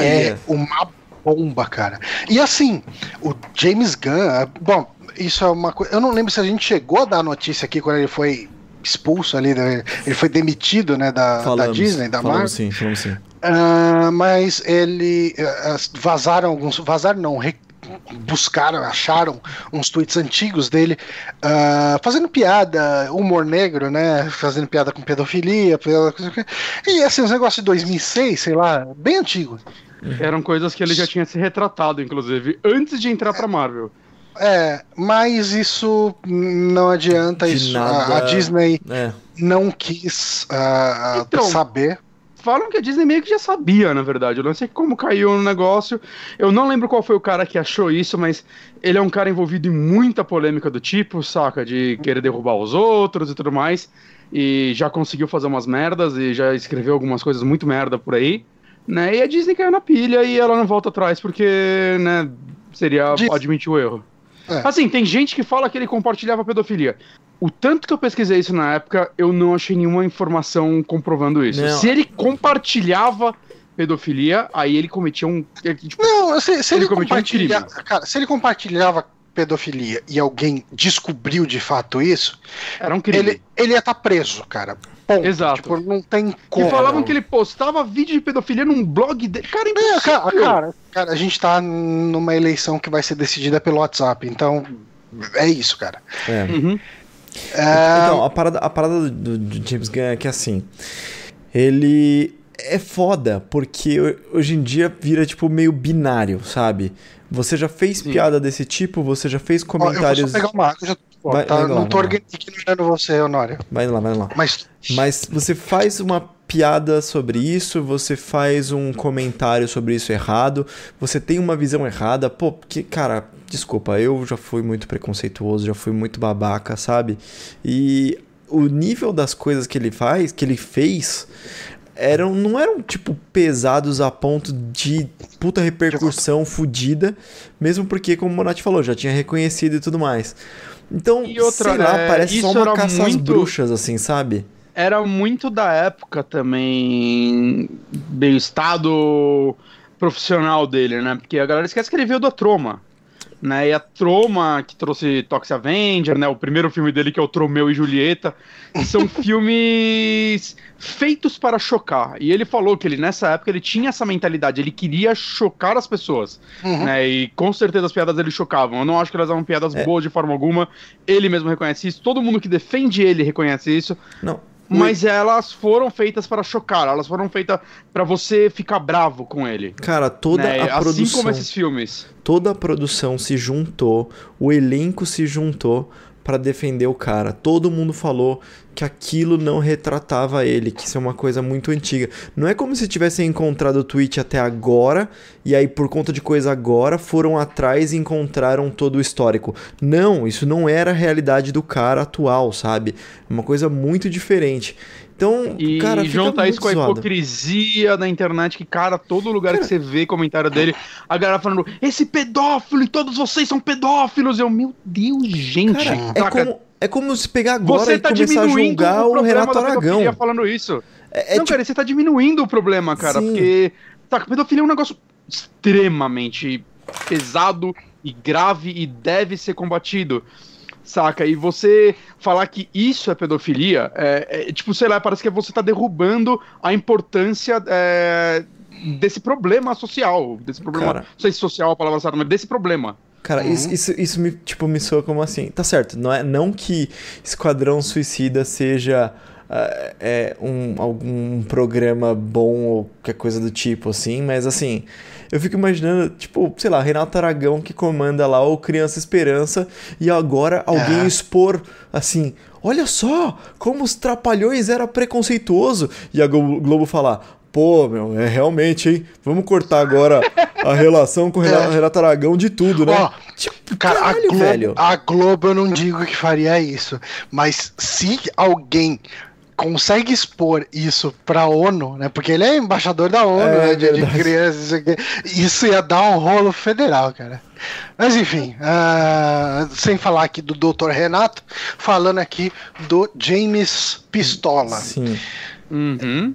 Cara, é, ele mostrou que ele consegue pegar uma propriedade intelectual desconhecida e fazer dela um big deal. Uhum. Uh, Mas o que ele não consegue ainda é ganhar Oscar com isso. Será se vai ele vai conseguir?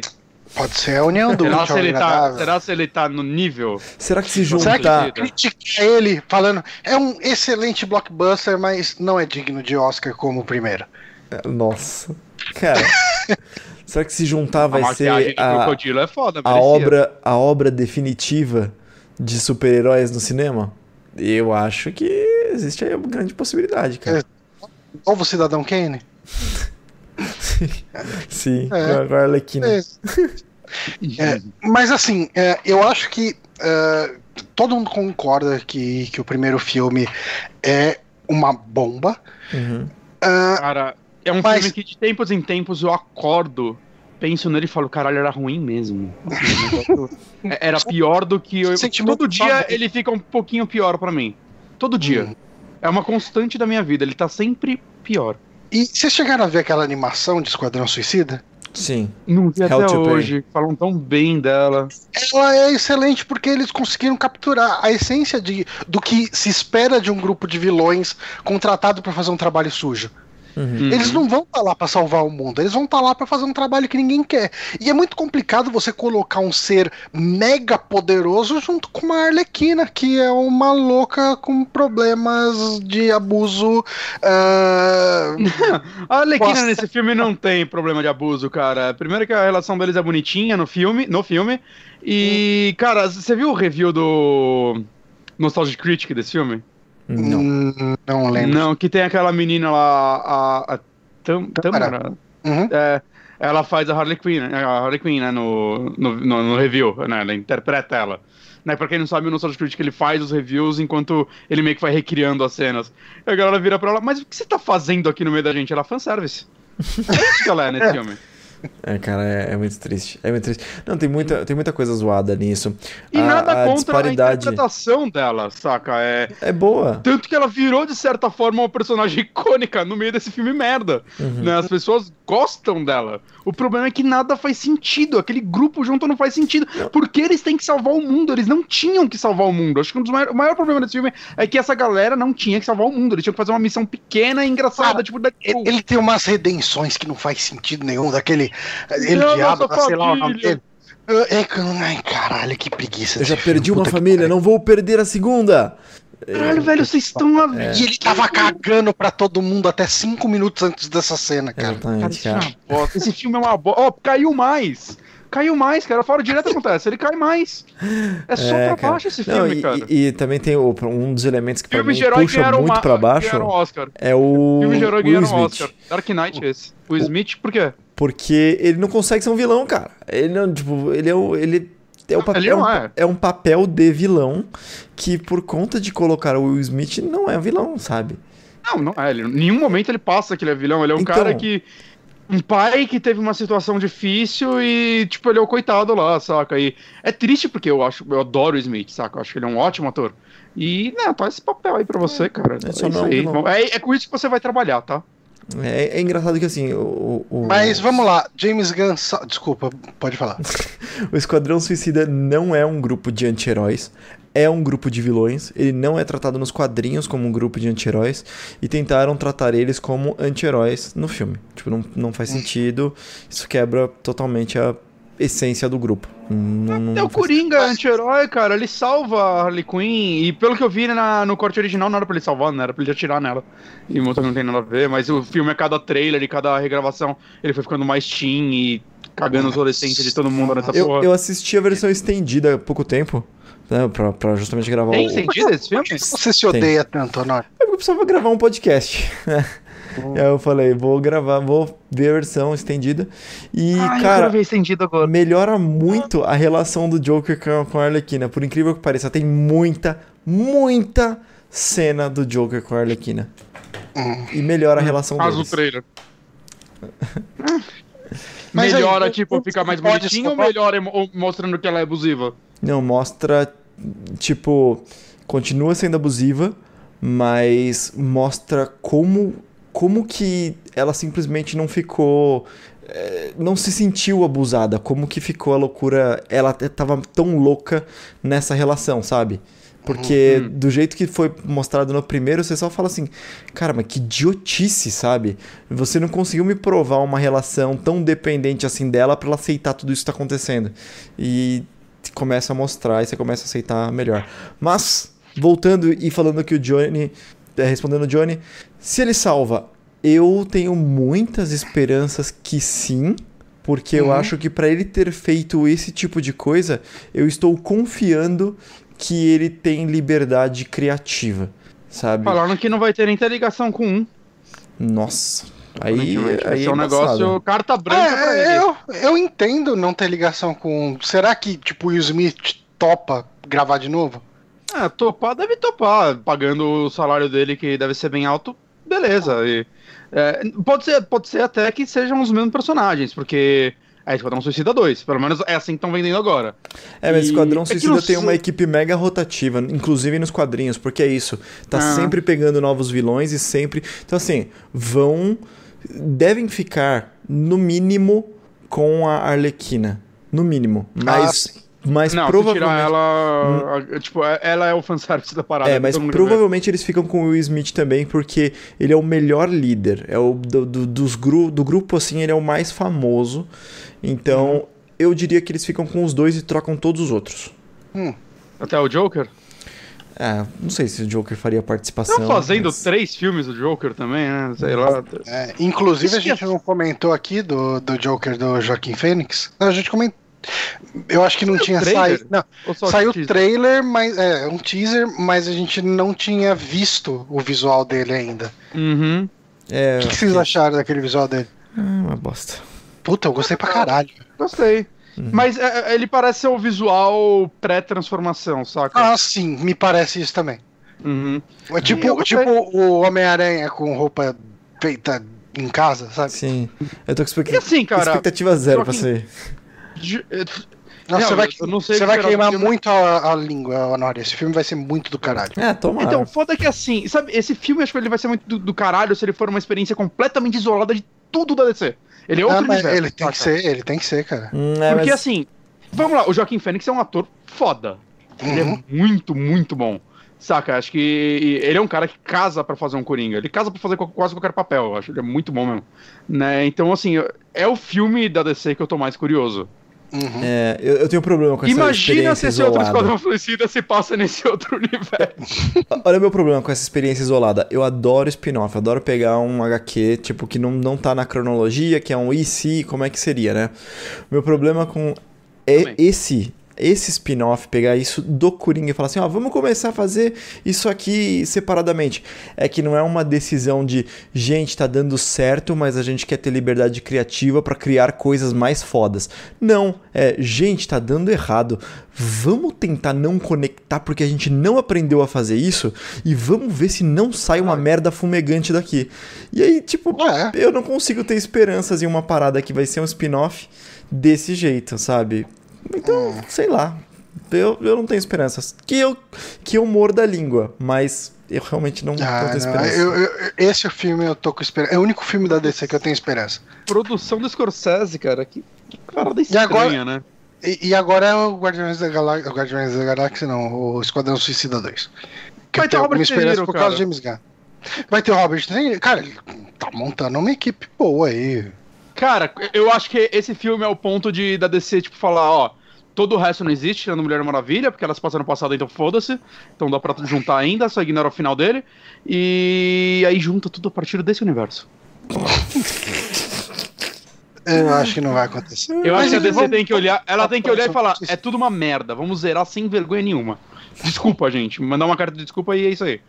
Agora, Tá, James vamos- Gunn, cara, eu não manjo muito de Esquadrão Suicida pra saber o que que ele pode fazer, mas, assim, em primeiro lugar, é uma atitude agressiva da DC. Isso eu gosto, no sentido, tipo, ela chegando e falando, ok, acho que tá na hora de gente brigar. Ela comprar o James Gunn, assim, nesse momento, passar por cima de todas as polêmicas, é é ela botando o pau na mesa, saca? Aí talvez dando um tudo ou nada. Não, Bonatti, caralho. ela Como botando não? pau na mesa e ela comprar. Mano, o cara foi demitido primeiro pra eles irem lá e fazer uma proposta pra ele. Não é como se eles Exato, tivessem, todo- tipo, pau na mesa. Não. Vamos tomar o James, James Gunn desses caras porque ele Ah, vai mas fazer ela a não coisa tem boa. grana pra isso, né, cara? É Disney. Não, não, é, ela tá botando pau na mesa no sentido de comprar o barulho do cara. Eu tô É, contratando exato. um cara que tá sendo xingado de pedófilo por todo mundo. Ah, Exato, exato, cara. sei com lá, isso pra, é. mim, isso pra mim desvaloriza o passe dele. E- isso Ah, mas. Sério? Não. Isso pra mim desvaloriza a transação, entendeu? Você tá pegando um cara que tá desacreditado, que acabou de ser mal, mal falado, maldito. Ele tá Por isso que o passe dele. popularmente, vai pela opinião pública de ele é um pedófilo, mas não como cineasta. Não, eu, Uhum. eu Porque sei. o cara tá vindo de sucessos seguidos. Eu sei, mas esse é o ponto. O passe dele baixou e aí a, a, a DC, a Warner, teve a capacidade de falar assim: ah, beleza, então agora sim. É, eu não- Acho que dá. Eu Acho que dá pra aproveitar. olho assim. Hum. Eu definitivamente não olho assim, não, cara. Ainda mais se ela chegou dando carta branca pra ele, cara. É tipo. É ela falando, é, tá na hora do- da gente brigar, contratar uns bons diretores. Já tá acontecendo, né? O Zack Snyder já foi pro, pro escanteio, já tá o, o James Wan, né? Do- fazendo o Aquaman e tudo mais. Mas, sei lá, cara. Eu acho que a DC ainda tem uma última chance. Você acha de que Deus quiser? salvar essa porra. Hã? Você acha que Deus quiser? É. Tá, ahn, bom, a próxima notícia acho que a gente só vai ler o título dela, que a Capcom vai fazer um filme live action de Mega Man. E o filme vai contar aí, tem uns nomes confirmados aqui, que o ele vai ser escrito e dirigido por Henry Just e Ariel Schulman, que eles são conhecidos por Atividade Paranormal 3 e 4. Então, esses filmes existem? Cara, deve estar no 20, sei lá. Eles são. Não! Ah, não, atividade paranormal. Eu confundi com o. O The Conjuring lá, o. O do James Wan. Ok. Não, não. Eles caso. são conhecidos por atividade paranormal 3 e 4? Porra! Sim. É tipo, eu sou conhecido por Premonição 3. Quem- É. Qual é a Premonição 3? Ninguém viu essa porra. Aí com a produção de Shining Entertainment, que produziu Planeta dos Macacos, e Masioka, que é o ator da série Heroes, ele deve ser o Hero? Talvez, não sei. A distribuição ficará a cargo da Fox, e a intenção da Capcom é atrair um público diversificado, incluindo não apenas jogadores, mas também fãs de filmes de ação, com uma adaptação que mantém o mundo dos jogos do Mega Man. Só A pergunta, a gente pode encerrar essa notícia com uma enquete aqui, bem rápida. Ah, Bonatti, vai ser bom ou ruim esse filme? Espero que seja ruim. Espero que seja ruim, porque se ele for bom, vou me decepcionar. Eu quero que seja o Mega Man da capa do Mega Man 1 americana e seja um filme fazendo autorreferência o tempo todo. É isso que eu quero, Um cara. Eu quero gordinho. que. Eu quero, eu quero, cara. Ele, ele e o Sonic, cara. Eu, quero que o Sonic seja um cara pintado Uhum. também de, de azul. Então. E, Honório, a sua opinião sobre esse filme? Ah, vai ser ótimo, excelente. Eu acho que não tem como dar errado. Uhum. A, minha, a minha opinião sobre esse filme é que ele vai ser o pica-pau The Movie da sua época. É, Aí, a gente tá precisando de um. eu não vi Ah, Pica-Pau The Movie. É, hum, não acho que você tenha perdido nada, porque esse talvez é um dos filmes mais mal avaliados de todo o Rotten Tomatoes. Esse filme ele só fez sucesso no Brasil, literalmente. Caralho, aí sim. Isso diz muito mais sobre o filme do que sobre os brasileiros. Ahn, vamos lá, a gente tem essa notícia também da, Sky, da Skybound, que deve terminar o desenvolvimento da última temporada de The Walking Dead, né? Vocês já comentaram aqui quando não estava sobre as demissões na, na Telltale. Vai pagar o funcionário? Ou vai. Aí tá, meu eles vão contratar uma empresa para fazer e querem que essa empresa contrate os funcionários. Mas eu não sei como que funciona essa, esse tipo de negociação. E quem já conseguiu outro emprego? Ah, Aí não vai conseguir voltar? voltar, né? É, aí esse Tomara cara, que, tipo, esse tomara cara vai que receber o convite, né? A gente adoraria que você fizesse parte para terminar esse projeto que esteve na nossa mão aqui por se tantos anos. até paga. Eu queria muito que esse cara respondesse, enfia essa merda no cu.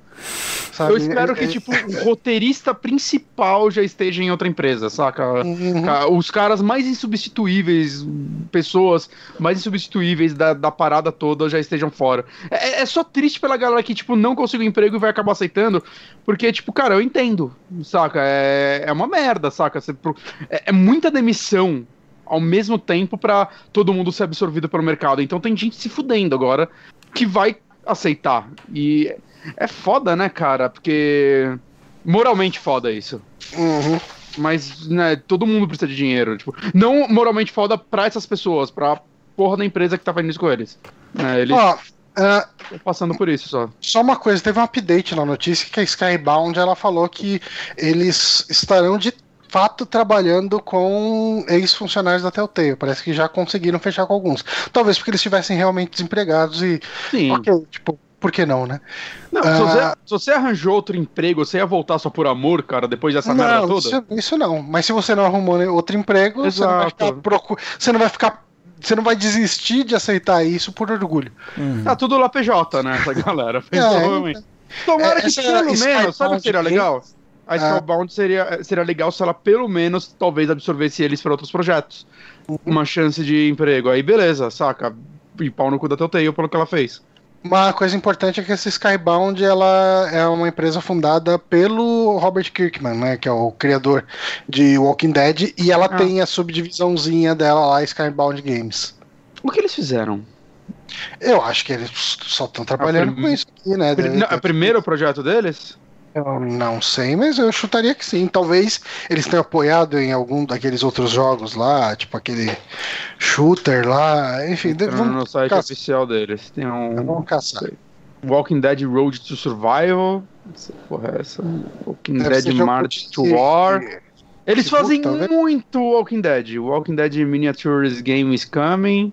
Aquelas Walking- empresas que estão lá só pra gerenciar a IP, né? Tem, tem umas camisetas. É isso aí, cara. Tem um, um Slime Reacher. Não sei, cara. Não sei que porra é essa, gente. Desculpa. É o máximo de informação que eu tenho. Tem, uma propaganda do, do Long Dark aqui. Não sei se é só propaganda ou se eles fizeram alguma coisa. É o máximo de informação que a gente trouxe nesse preparo total. É, muito preparo. A gente tá aqui sempre se- muito preparado. Mas é isso, cara. Walking Dead, boa sorte pra quem foi demitido e não conseguiu outro emprego. Ah, que eles paguem direito essa galera aí, que a história da demissão ficou mega mal contada. E vamos correr aqui. Ahn, tem uma notícia aqui interessante sobre ah, uma nova versão do Switch em 2019, que é um boato que começou a circular aí, que ah, saiu no Wall Street Journal, né, que a empresa ah, deve fazer uma, deve aplicar algumas mudanças, possivelmente algumas mudanças de segurança, né, que a gente teve recentemente aí algumas falhas de segurança expostas nele, que permite ah, hackear o console, etc. Por conta do chip da Tegra, né? O É, eu acho que é. Tegra, lá, lá. É. Uh, e uh, tem aí um boato de que, seguindo o exemplo de praticamente todo outro console, não só da Nintendo, mas a gente teve iteração em cima de PlayStation 3, teve iteração em cima de PlayStation 2. Ah. Cara, só que assim, iteração. Antigamente a iteração era, sei lá, o modelo Slim, né? Agora a gente tá tendo injeção de potência na parada. Cara, mesmo assim, tipo, hum, se você for pegar e analisar uh, a fundo o hardware, por exemplo, de uma versão para outra de Play 2, tem mudança sensível de processamento, ah, sabe? Sim.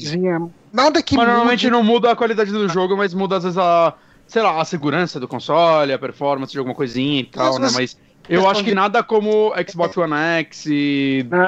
PlayStation 4 Pro. Em consoles de mesa. Consoles de mesa.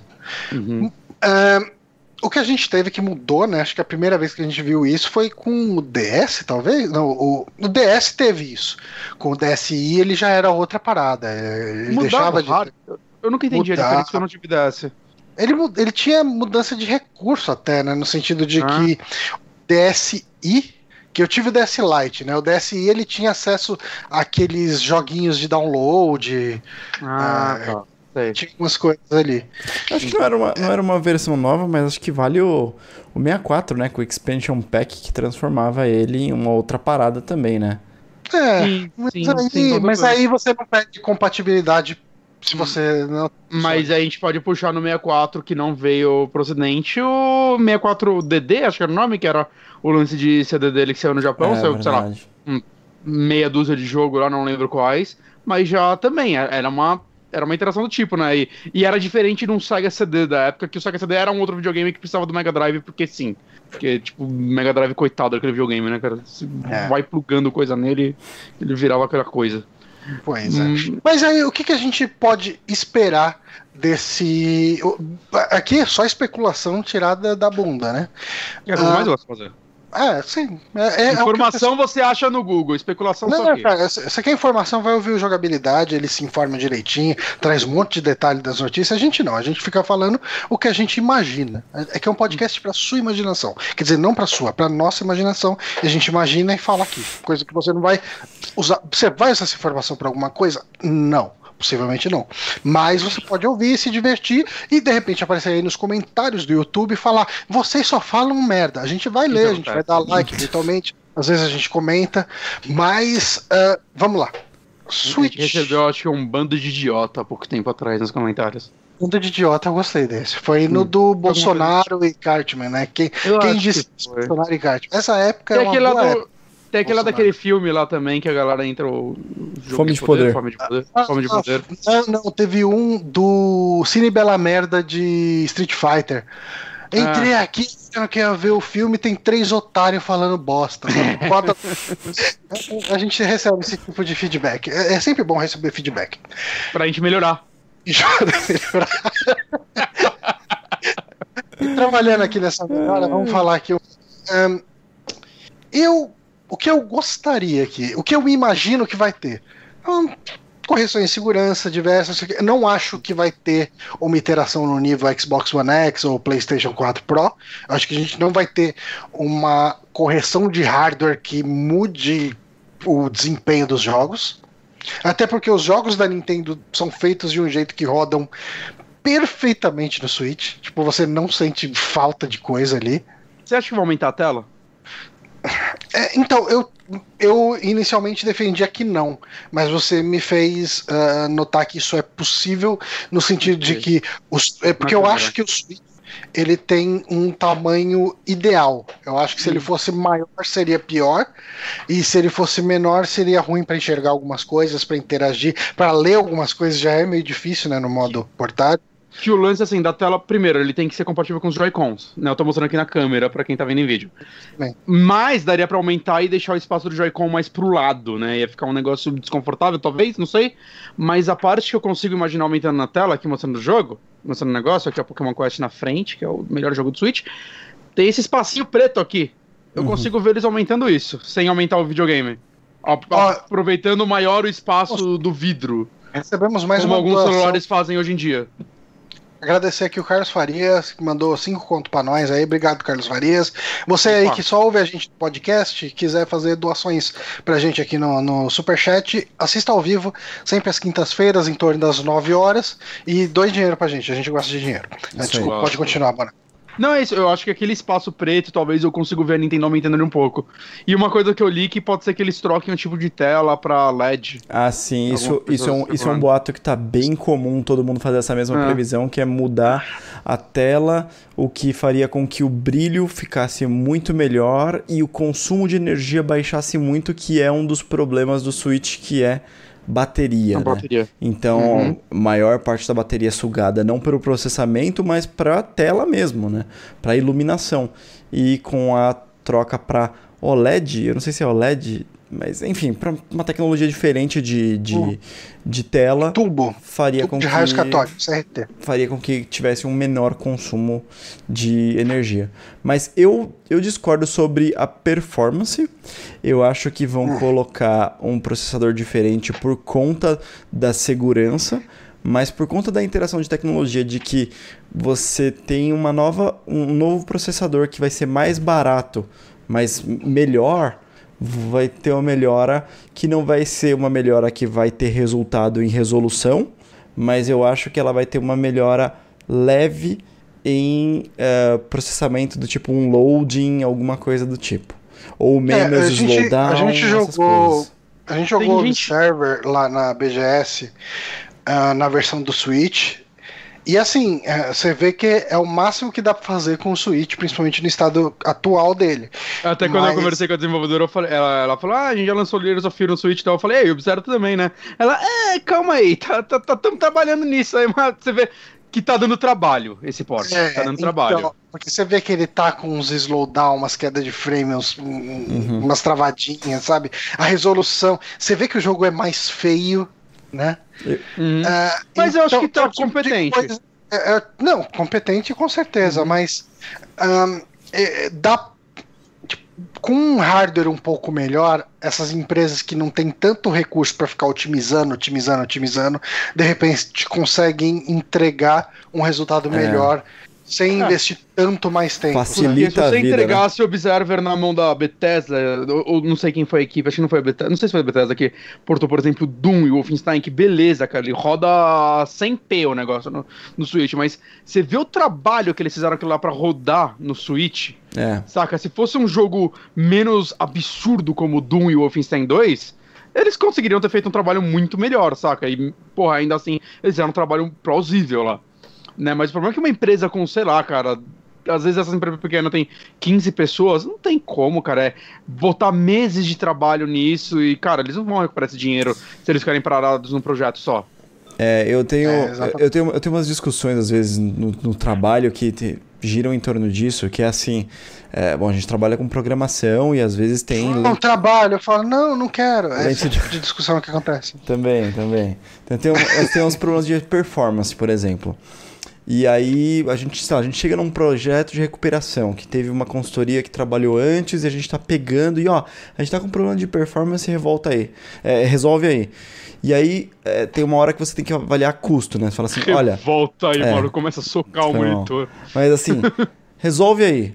Aí eu olho assim, a quantidade de customização que eu falo assim, olha, se eu precisar refatorar isso aqui, eu vou precisar de, sei lá, 2.500 horas de desenvolvimento, porque eu preciso entender tudo, refazer, isso que lá. E mesmo assim, não vai ficar, tipo, não vou mudar arquiteturas pesadas. Eu vou pegar tudo 2.500 horas e ao X, ao X valor hora tal, vai dar tanto. Ou você pode pôr uns servidores muito mais parrudos aí, ficar com essa arquitetura meia boca, mas é, resolver no forceps, sabe? Em hardware. Uhum. E esse é meu ponto para Nintendo. Ele tem um hardware tão no limite do, do necessário que quem não faz um esforço maior para ter performance tem problema de slowdown sabe? Então a pessoa tem que fazer um trabalho muito competente, mas é tipo muito acima da média para conseguir ter um software sem slowdown. Se você olhar bem, o próprio Zelda, hoje ele roda muito bem no Switch. Mas assim, sei lá, cara, meses depois do jogo sair tinha update ainda. Uhum. Sim. Saca? Porque a Nintendo é a empresa que fez o hardware e o software, né? Ninguém entende mais esse hardware do que ela.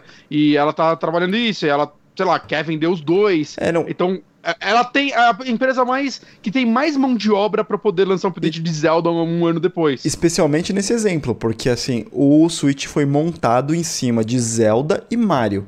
Né? Hum, os, desenvolve- Mario. os desenvolvedores, até mais Mario, tem razão. Os desenvolvedores fazendo eh, as funções, as funcionalidades que davam a, a, a função de eu vou precisar disso, eu vou precisar daquilo, sabe? É esse tipo de hardware. Então, realmente, pegar um negócio da Nintendo é muito mais direcionado, é muito mais bem feito, porque ele, eles são feitos pensados nesse hardware. Diferente de qualquer port, né? Qualquer port não, veio de outra coisa e estamos portando pra cá.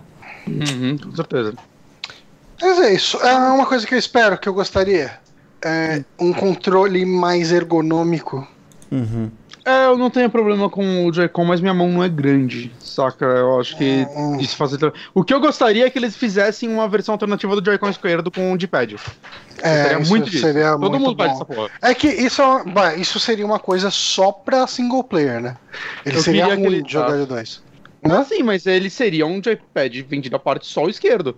Ou eles podiam Aham. pegar aqui, ó, Joy-Con, cortar ele no meio e encaixar. Ia ficar um monstro naquela porra, mas porra! Ó, controle mais confortável que existe, gente. Puta que pariu. Queria. É. E, e só uma coisa, só, é, eu especulei com os amigos meus. E se ela lançasse, ao invés do Switch, um dock que de alguma forma fizesse um overclock nele só pra, pro modo docked?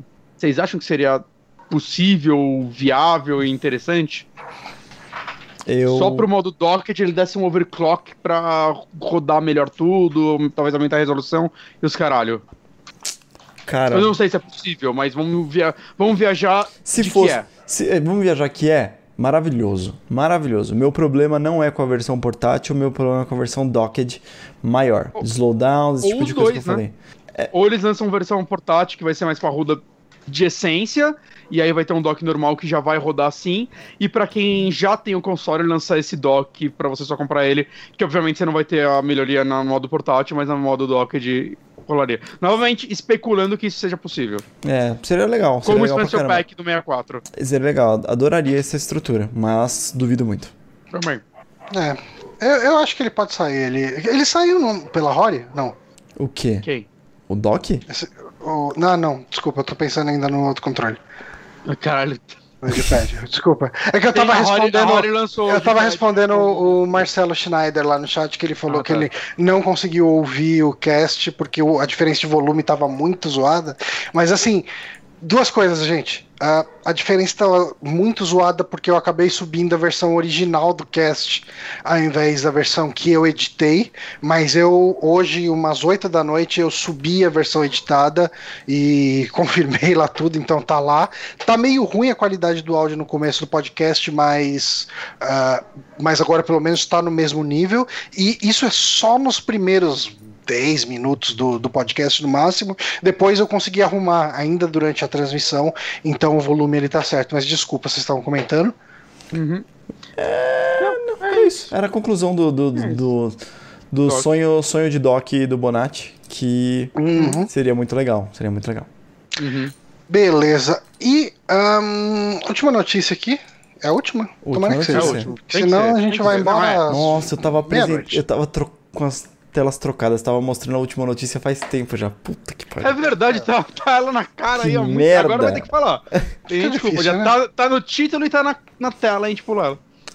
Aí, essa é uma notícia que. Isso já aconteceu antes, né? Que a gente já comentou aqui numa outra situação sobre esse mesmo tipo de. de, de- sobre essa mesma situação, por assim dizer, que o autor do Witcher, ah, dos livros, né? Ele. É o, cara, é difícil pra caralho esse nome. É- Andrei. Andrei. Eu, eu, eu fiz um É. Andrei, esse Z. Andrei Sapkowski. é. Sapkowski. Esse, esse Z não lê, então. Se eu Exatamente. tomar mais três cervejas, eu falo direito. Ok. Ele ah, entrou em contato ali pra, com a CD Projekt Red e quer que eles paguem para ele 16 milhões de dólares em royalties por causa do sucesso de Witcher. O legal, Aí, o, o- o legal disso é o como que essa notícia chegou. Não foi nada secreto nem nada. Foi a CD Projekt Red fazendo um, um como é que é? É um documento interno de report para os acionistas. Tipo, é, uhum. galera, chegou uma carta aqui do Andrei Chablablabs pedindo 16 milhões de, de dólares aqui pra gente. Cara, que merda, né, velho? Eu recebo às vezes uma carta de uma conta que eu esqueci de pagar e, tipo, tem que pagar já é uma bosta. Imagina uma continha de 16 milhões de dólares, cara. Achei, uhum. nossa, achei, sei lá, a cara de pau sem tamanho desse cara. Então, é que, assim, esse cara, essa negociação deles é uma negociação muito controversa, por assim dizer, né?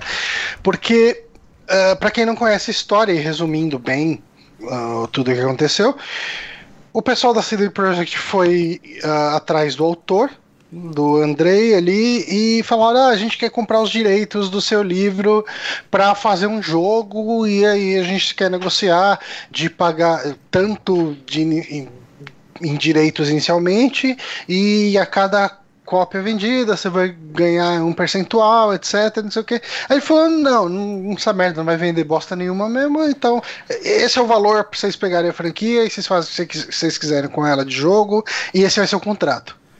E eles chegaram e falaram, ah, beleza, né? Então vai desse jeito. Só que aí aconteceu do jogo fazer sucesso. E, e detalhe, essa história não é uma versão alheia. Ele deu declaração que essa história aconteceu desse jeito. Inclusive, Sim, é em entrevista, aqui... entrevista ele fala: "Eu era um idiota". Tipo, e hum. falou isso, sabe? Tipo, ele pediu aquele valor de cara, não foi uma, uma proposta da CD não, foi ele que pediu aquele valor. É. Só que Mas vamos botar gente... assim, no lugar dele dá para entender, tipo, ele não acreditar nesse projeto. Aham. Saca? Era tipo uma galerinha aí que fazia uns jogo pirata aí no cu da Polônia, chegou pra ele que tinha uma obra super consagrada lá e falou: quero fazer um jogo aí. Você quer, você quer porcentagem de lucro? Ele falou: não, quero dinheiro, porra.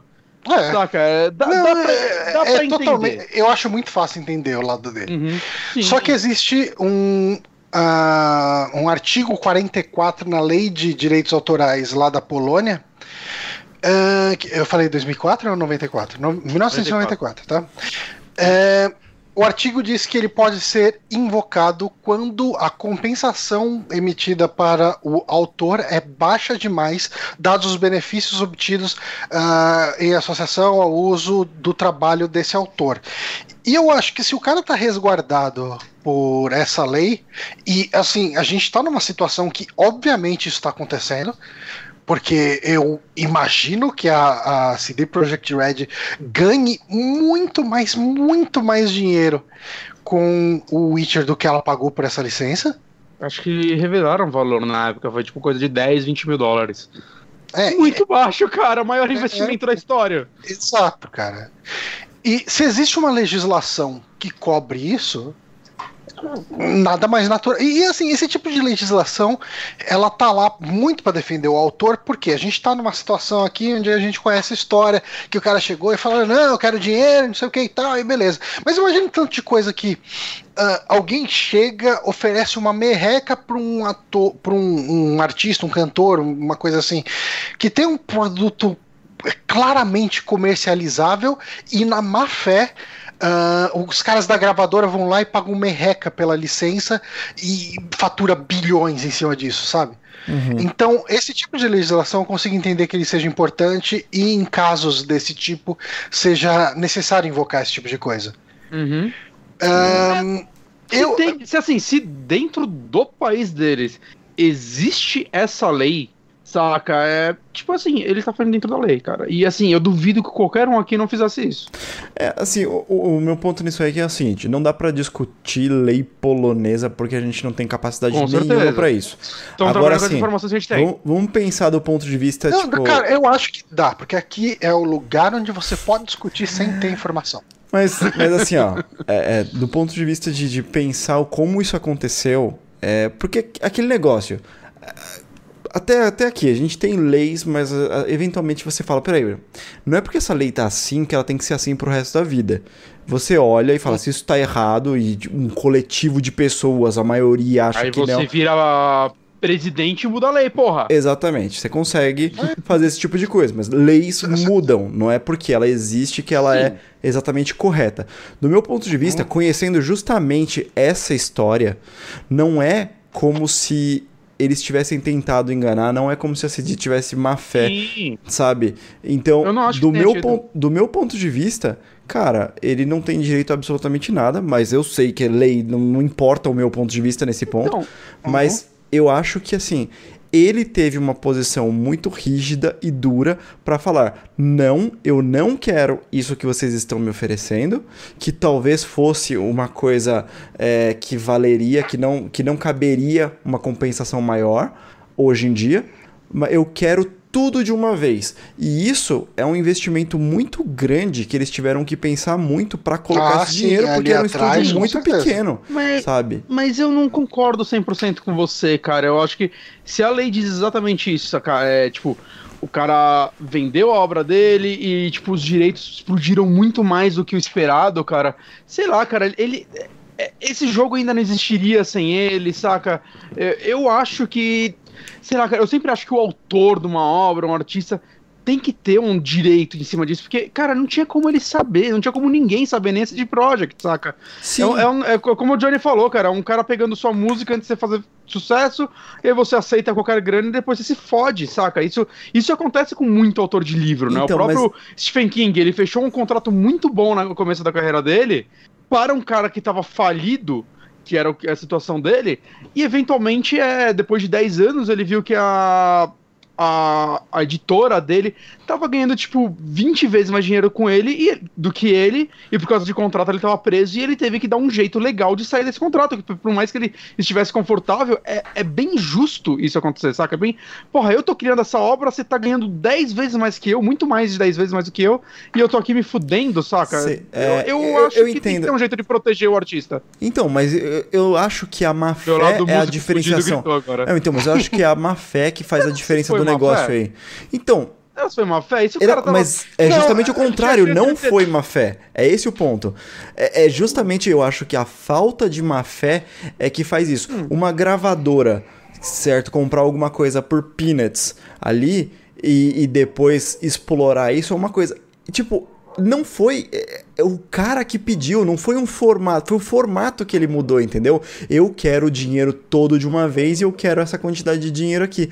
Isso não foi a CD que ofereceu o Peanuts Então, pra cara, ele. mas, mas pensa comigo, o quanto que esse cara conhece de indústria de jogos pra falar que ele tem o conhecimento ah, pra, pra assim, Lembrando que que, essa- não pra tinha que uma indústria na negociação- Polônia nessa época. Exato, e pra que essa negociação fosse justa, Cara, sabe? Eu, eu acho que a lei existe pra proteger justamente o leigo, sabe? A pessoa desinformada de. Eu, não tô falando que a CD Projekt Red, ah, nesse caso, foi mal intencionada no que ela fez. Ela ofereceu o nego... ela ofereceu o melhor negócio pra ele. E ele não quis. Mas, ah, do jeito que a situação virou, eles estão ganhando uma fortuna. E o cara, eu não sei o quanto que o cara ganha de royalties. Sabe? Então, aparentemente Sabe- nada. É, então, sabe o que isso parece? Sabe o que isso parece? Eu, eu vou trazer pro meu dia a dia, foda-se. Ó, vou trazer pro meu dia a dia. Eu chego num cliente e falo assim: olha, eu levo 100 horas pra fazer essa porra desse desenvolvimento, beleza? Mais ou menos umas, umas 100 horas. É, não, desculpa, melhor. É, eu tenho que fazer esse desenvolvimento aqui. Eu devo levar mais ou menos umas 100 horas, beleza? Mas não é uma estimativa muito firme, beleza? Vamos fazer tempo material? Ó, hora aberta, tá bom? Eu vou te posicionando e tudo mais, mas hora aberta. O cara fala, não, hora aberta não, tá maluco, porque você vai gastar muitas horas, não sei o que lá. Eu falo, puta, tá, beleza, então vamos fechar aqui. Vou fechar um pacote com você, ó, eu vou fechar, sei lá, 120 horas, que eu tenho minha margenzinha aqui pra trabalhar, se der algum problema, vou fechar 120 horas aqui com você, beleza? Preço fechado. 120 horas, o valor de 120 horas. Fechado? Ah, todo mundo lá? Beleza, beleza, beleza, beleza. Aí, se eu faço 140 horas, eu me fodo porque eu perdi 20 horas, certo? Beleza. Se eu faço 80, me fala qual cliente que fala assim, não, beleza, tipo, passou. É isso aí. É, sabe, Mas, eu cara, acho assim. eu não acho tão se você- viu? Se você, Verdade, se você porque a colocou margem é um muito preço, menor. se você colocou um preço numa coisa, tipo, eu acho que aquele preço vale, a menos que haja má fé em um dos lados. Se a minha estimativa fosse essa, tipo, desse uma estimativa, mas claramente eu sei que eu vou fazer em outro tempo, é uma coisa. Mas a má fé é a parada mais importante nesse negócio e eu não consigo ver ela aqui acontecendo. Cara, e- uma coisa explodiu por conta da outra. Não dá pra falar que seria a mesma coisa, que teria exatamente a mesma, o mesmo alcance ou coisa do tipo. Ele não tinha, ele não tinha experiência com jogos, mas não é como se a CD Projekt Red tivesse assim uma experiência de que, porra, essa franquia de Ah, sim. fantasia deve explodir fácil, a gente vai fazer uma grana em cima disso, entendeu? Então, mas, mas eu acho que ele não tinha nem como imaginar que isso poderia acontecer em. em- tipo, eu não consigo ver um autor de, de fantasia fantástica, etc. ahn, tendo. Lembrando que é o senhor. É, então, tendo uma visão de negócio, de um negócio que com certeza não faz parte do dia a dia dele, cara. Ah, cara. Né, eu, eu- assim, ah, é- esse ele tá amparado pela lei ali de direitos autorais da Polônia. E outra coisa, esses 16 milhões aí, a gente sabe como funciona esse tipo de coisa, né? Ele tá pedindo de 16, ele tá pedindo 16 milhões para levar para juízo pra CD Projekt Red oferecer uns 10 milhões para ele e não passar por dor de cabeça nenhuma disso. Uhum. Eu, eu, eu vou colocar uma, uma opinião bem, bem, bem direta aqui, sério. Assim, eu, eu sei, eu- Uhum. certo, certo, pelo certo. Eu não estou por conta de lei e tudo mais. Mas eu acho esse cara um tremendo de um babaca. Eu, tipo, não consigo fazer um, ter sim- simpatia de maneira falar isso. nenhuma. Eu acho ele um tremendo um lado da babaca. história. Porque. Você sabe lado da história. Porque. Cara, ele contou a história ao lado dele, cara. É ao lado dele. É, é, tipo, a, não, a você história já viu dele. ele falando? Às vezes ele não é babaca, Eu cara. vi é um tiozinho ele falando que, em tipo, entrevista. Eu vi ele falando em entrevista. Ele falou Hum. isso. Ele falou que ele foi babaca por, por exigir dinheiro antecipado de cara. Que foi um mau negócio que ele impôs a CD Projekt Red. Ele falou isso, tá ligado? Tipo, ele tá Sim. usando a lei agora, beleza, tem todo o direito de usar a lei dele. Mas eu acho ele um babaca porque o que eu acho de verdade que o que catapultou a franquia dele pra ele estar conseguindo fazer um negócio da Netflix agora, pra ele vender os direitos pra outros lugares de um jeito melhor, com mais é, é, com- ganhando royalties melhores, participando como consultor, foi a CD Projekt Red. Então eu acho que ele fez um puta negócio com a CD Projekt Red, tipo um mau negócio do ponto de vista é, é, a longo prazo com a CD, né? Mas ele fez um puta negócio quando você pensa no todo desse jeito. E hoje me parece ele ser um puta de um babaca de tentar cobrar alguma coisa retroativa por uma coisa que ele impôs. Sabe? Ele impôs esse negócio. Então, desculpa, eu não consigo simpatizar ou achar que ele tem algum direito em cima disso, sabendo que, beleza, lei vai amparar ele, se ele vai ganhar alguma grana, alguma coisa assim, mas eu acho ele um tremendo imbecil, velho. É, eu discordo completamente de você, assim, eu... É, ao mesmo, da mesma forma que a CD Projekt, tipo, também não, não estaria aí sem ele, saca? Eu acho que são dois pesos e eu acho que contratos podem ser reavaliados sim, em casos Uhum. como esse, porque eu, eu acho que artistas precisam de mais proteção desse tipo. É, eu, eu Uhum. tendo a concordar mais aqui com o Bonatti. Eu, Bom, eu gente- acho que ele faz depoimentos babacas, quando ele fica criticando Ah, o jogo sim, isso mais. sim. Você vê que tem um rancor ali. Mas, sei lá, cara, eu, eu acho que contratos têm que ser reavaliados sim quando a obra explode muito mais do que o, o planejado, cara. Uhum. Bom, mas é isso, gente. Esse foi o saque, um saque de quase duas horas e meia. Quer dizer, né? Hum. Duas horas e 17 Vinte. minutos até agora. Ah, agradeço muito ao pessoal que está aí acompanhando a gente ao vivo até agora. Otávio Tenan, William Marques, ah, o Mikael, o Albert, cara, todo mundo que passou por aqui, a galera que fez essas pequenas doações aí que ajudam bastante a manter o site vivo. Carlos Farias, o William Marques, que deu aí um, um dinheirinho bom aí, um 10 real pra nós. Lucas de e Lima. o Lucas de Lima. Obrigado, galera. Vocês aí, a gente nunca pede aqui, mas quem quiser colaborar com o nosso Apoia-se, aí, a gente agradece bastante esse dinheiro. Além de ajudar a gente a pagar a hospedagem, a pagar o SoundCloud, ele também ajuda a gente a, de repente, comprar um joguinho ou outro para poder comentar aqui no podcast. Uhum. Ahn, e cara, a gente fica por aqui. Até a semana que vem com mais um saque. Falou. Falou. Parou. Vamos fazer barulho em cima do- da musiquinha Eu de vou- terminar. eu vou cortar pra todo gente não mundo. tomar direito. Tô cortando todo mundo. Corta não. Para, pa, para, pa, para. Aí, a gente vai perder todo o dinheiro desse chat, dessa transmissão, porque o, porque o Honório deixou. Eu não cortei, a gente tá falando agora, tá, tá ao vivo ainda. Ah, então tá. Então a Aí gente sim. consegue ficar com o dinheiro, porque Não para de o, falar, não para de falar. o beat da música Funkinion Foi, foi, foi, foi. Tchau, tchau, tchau.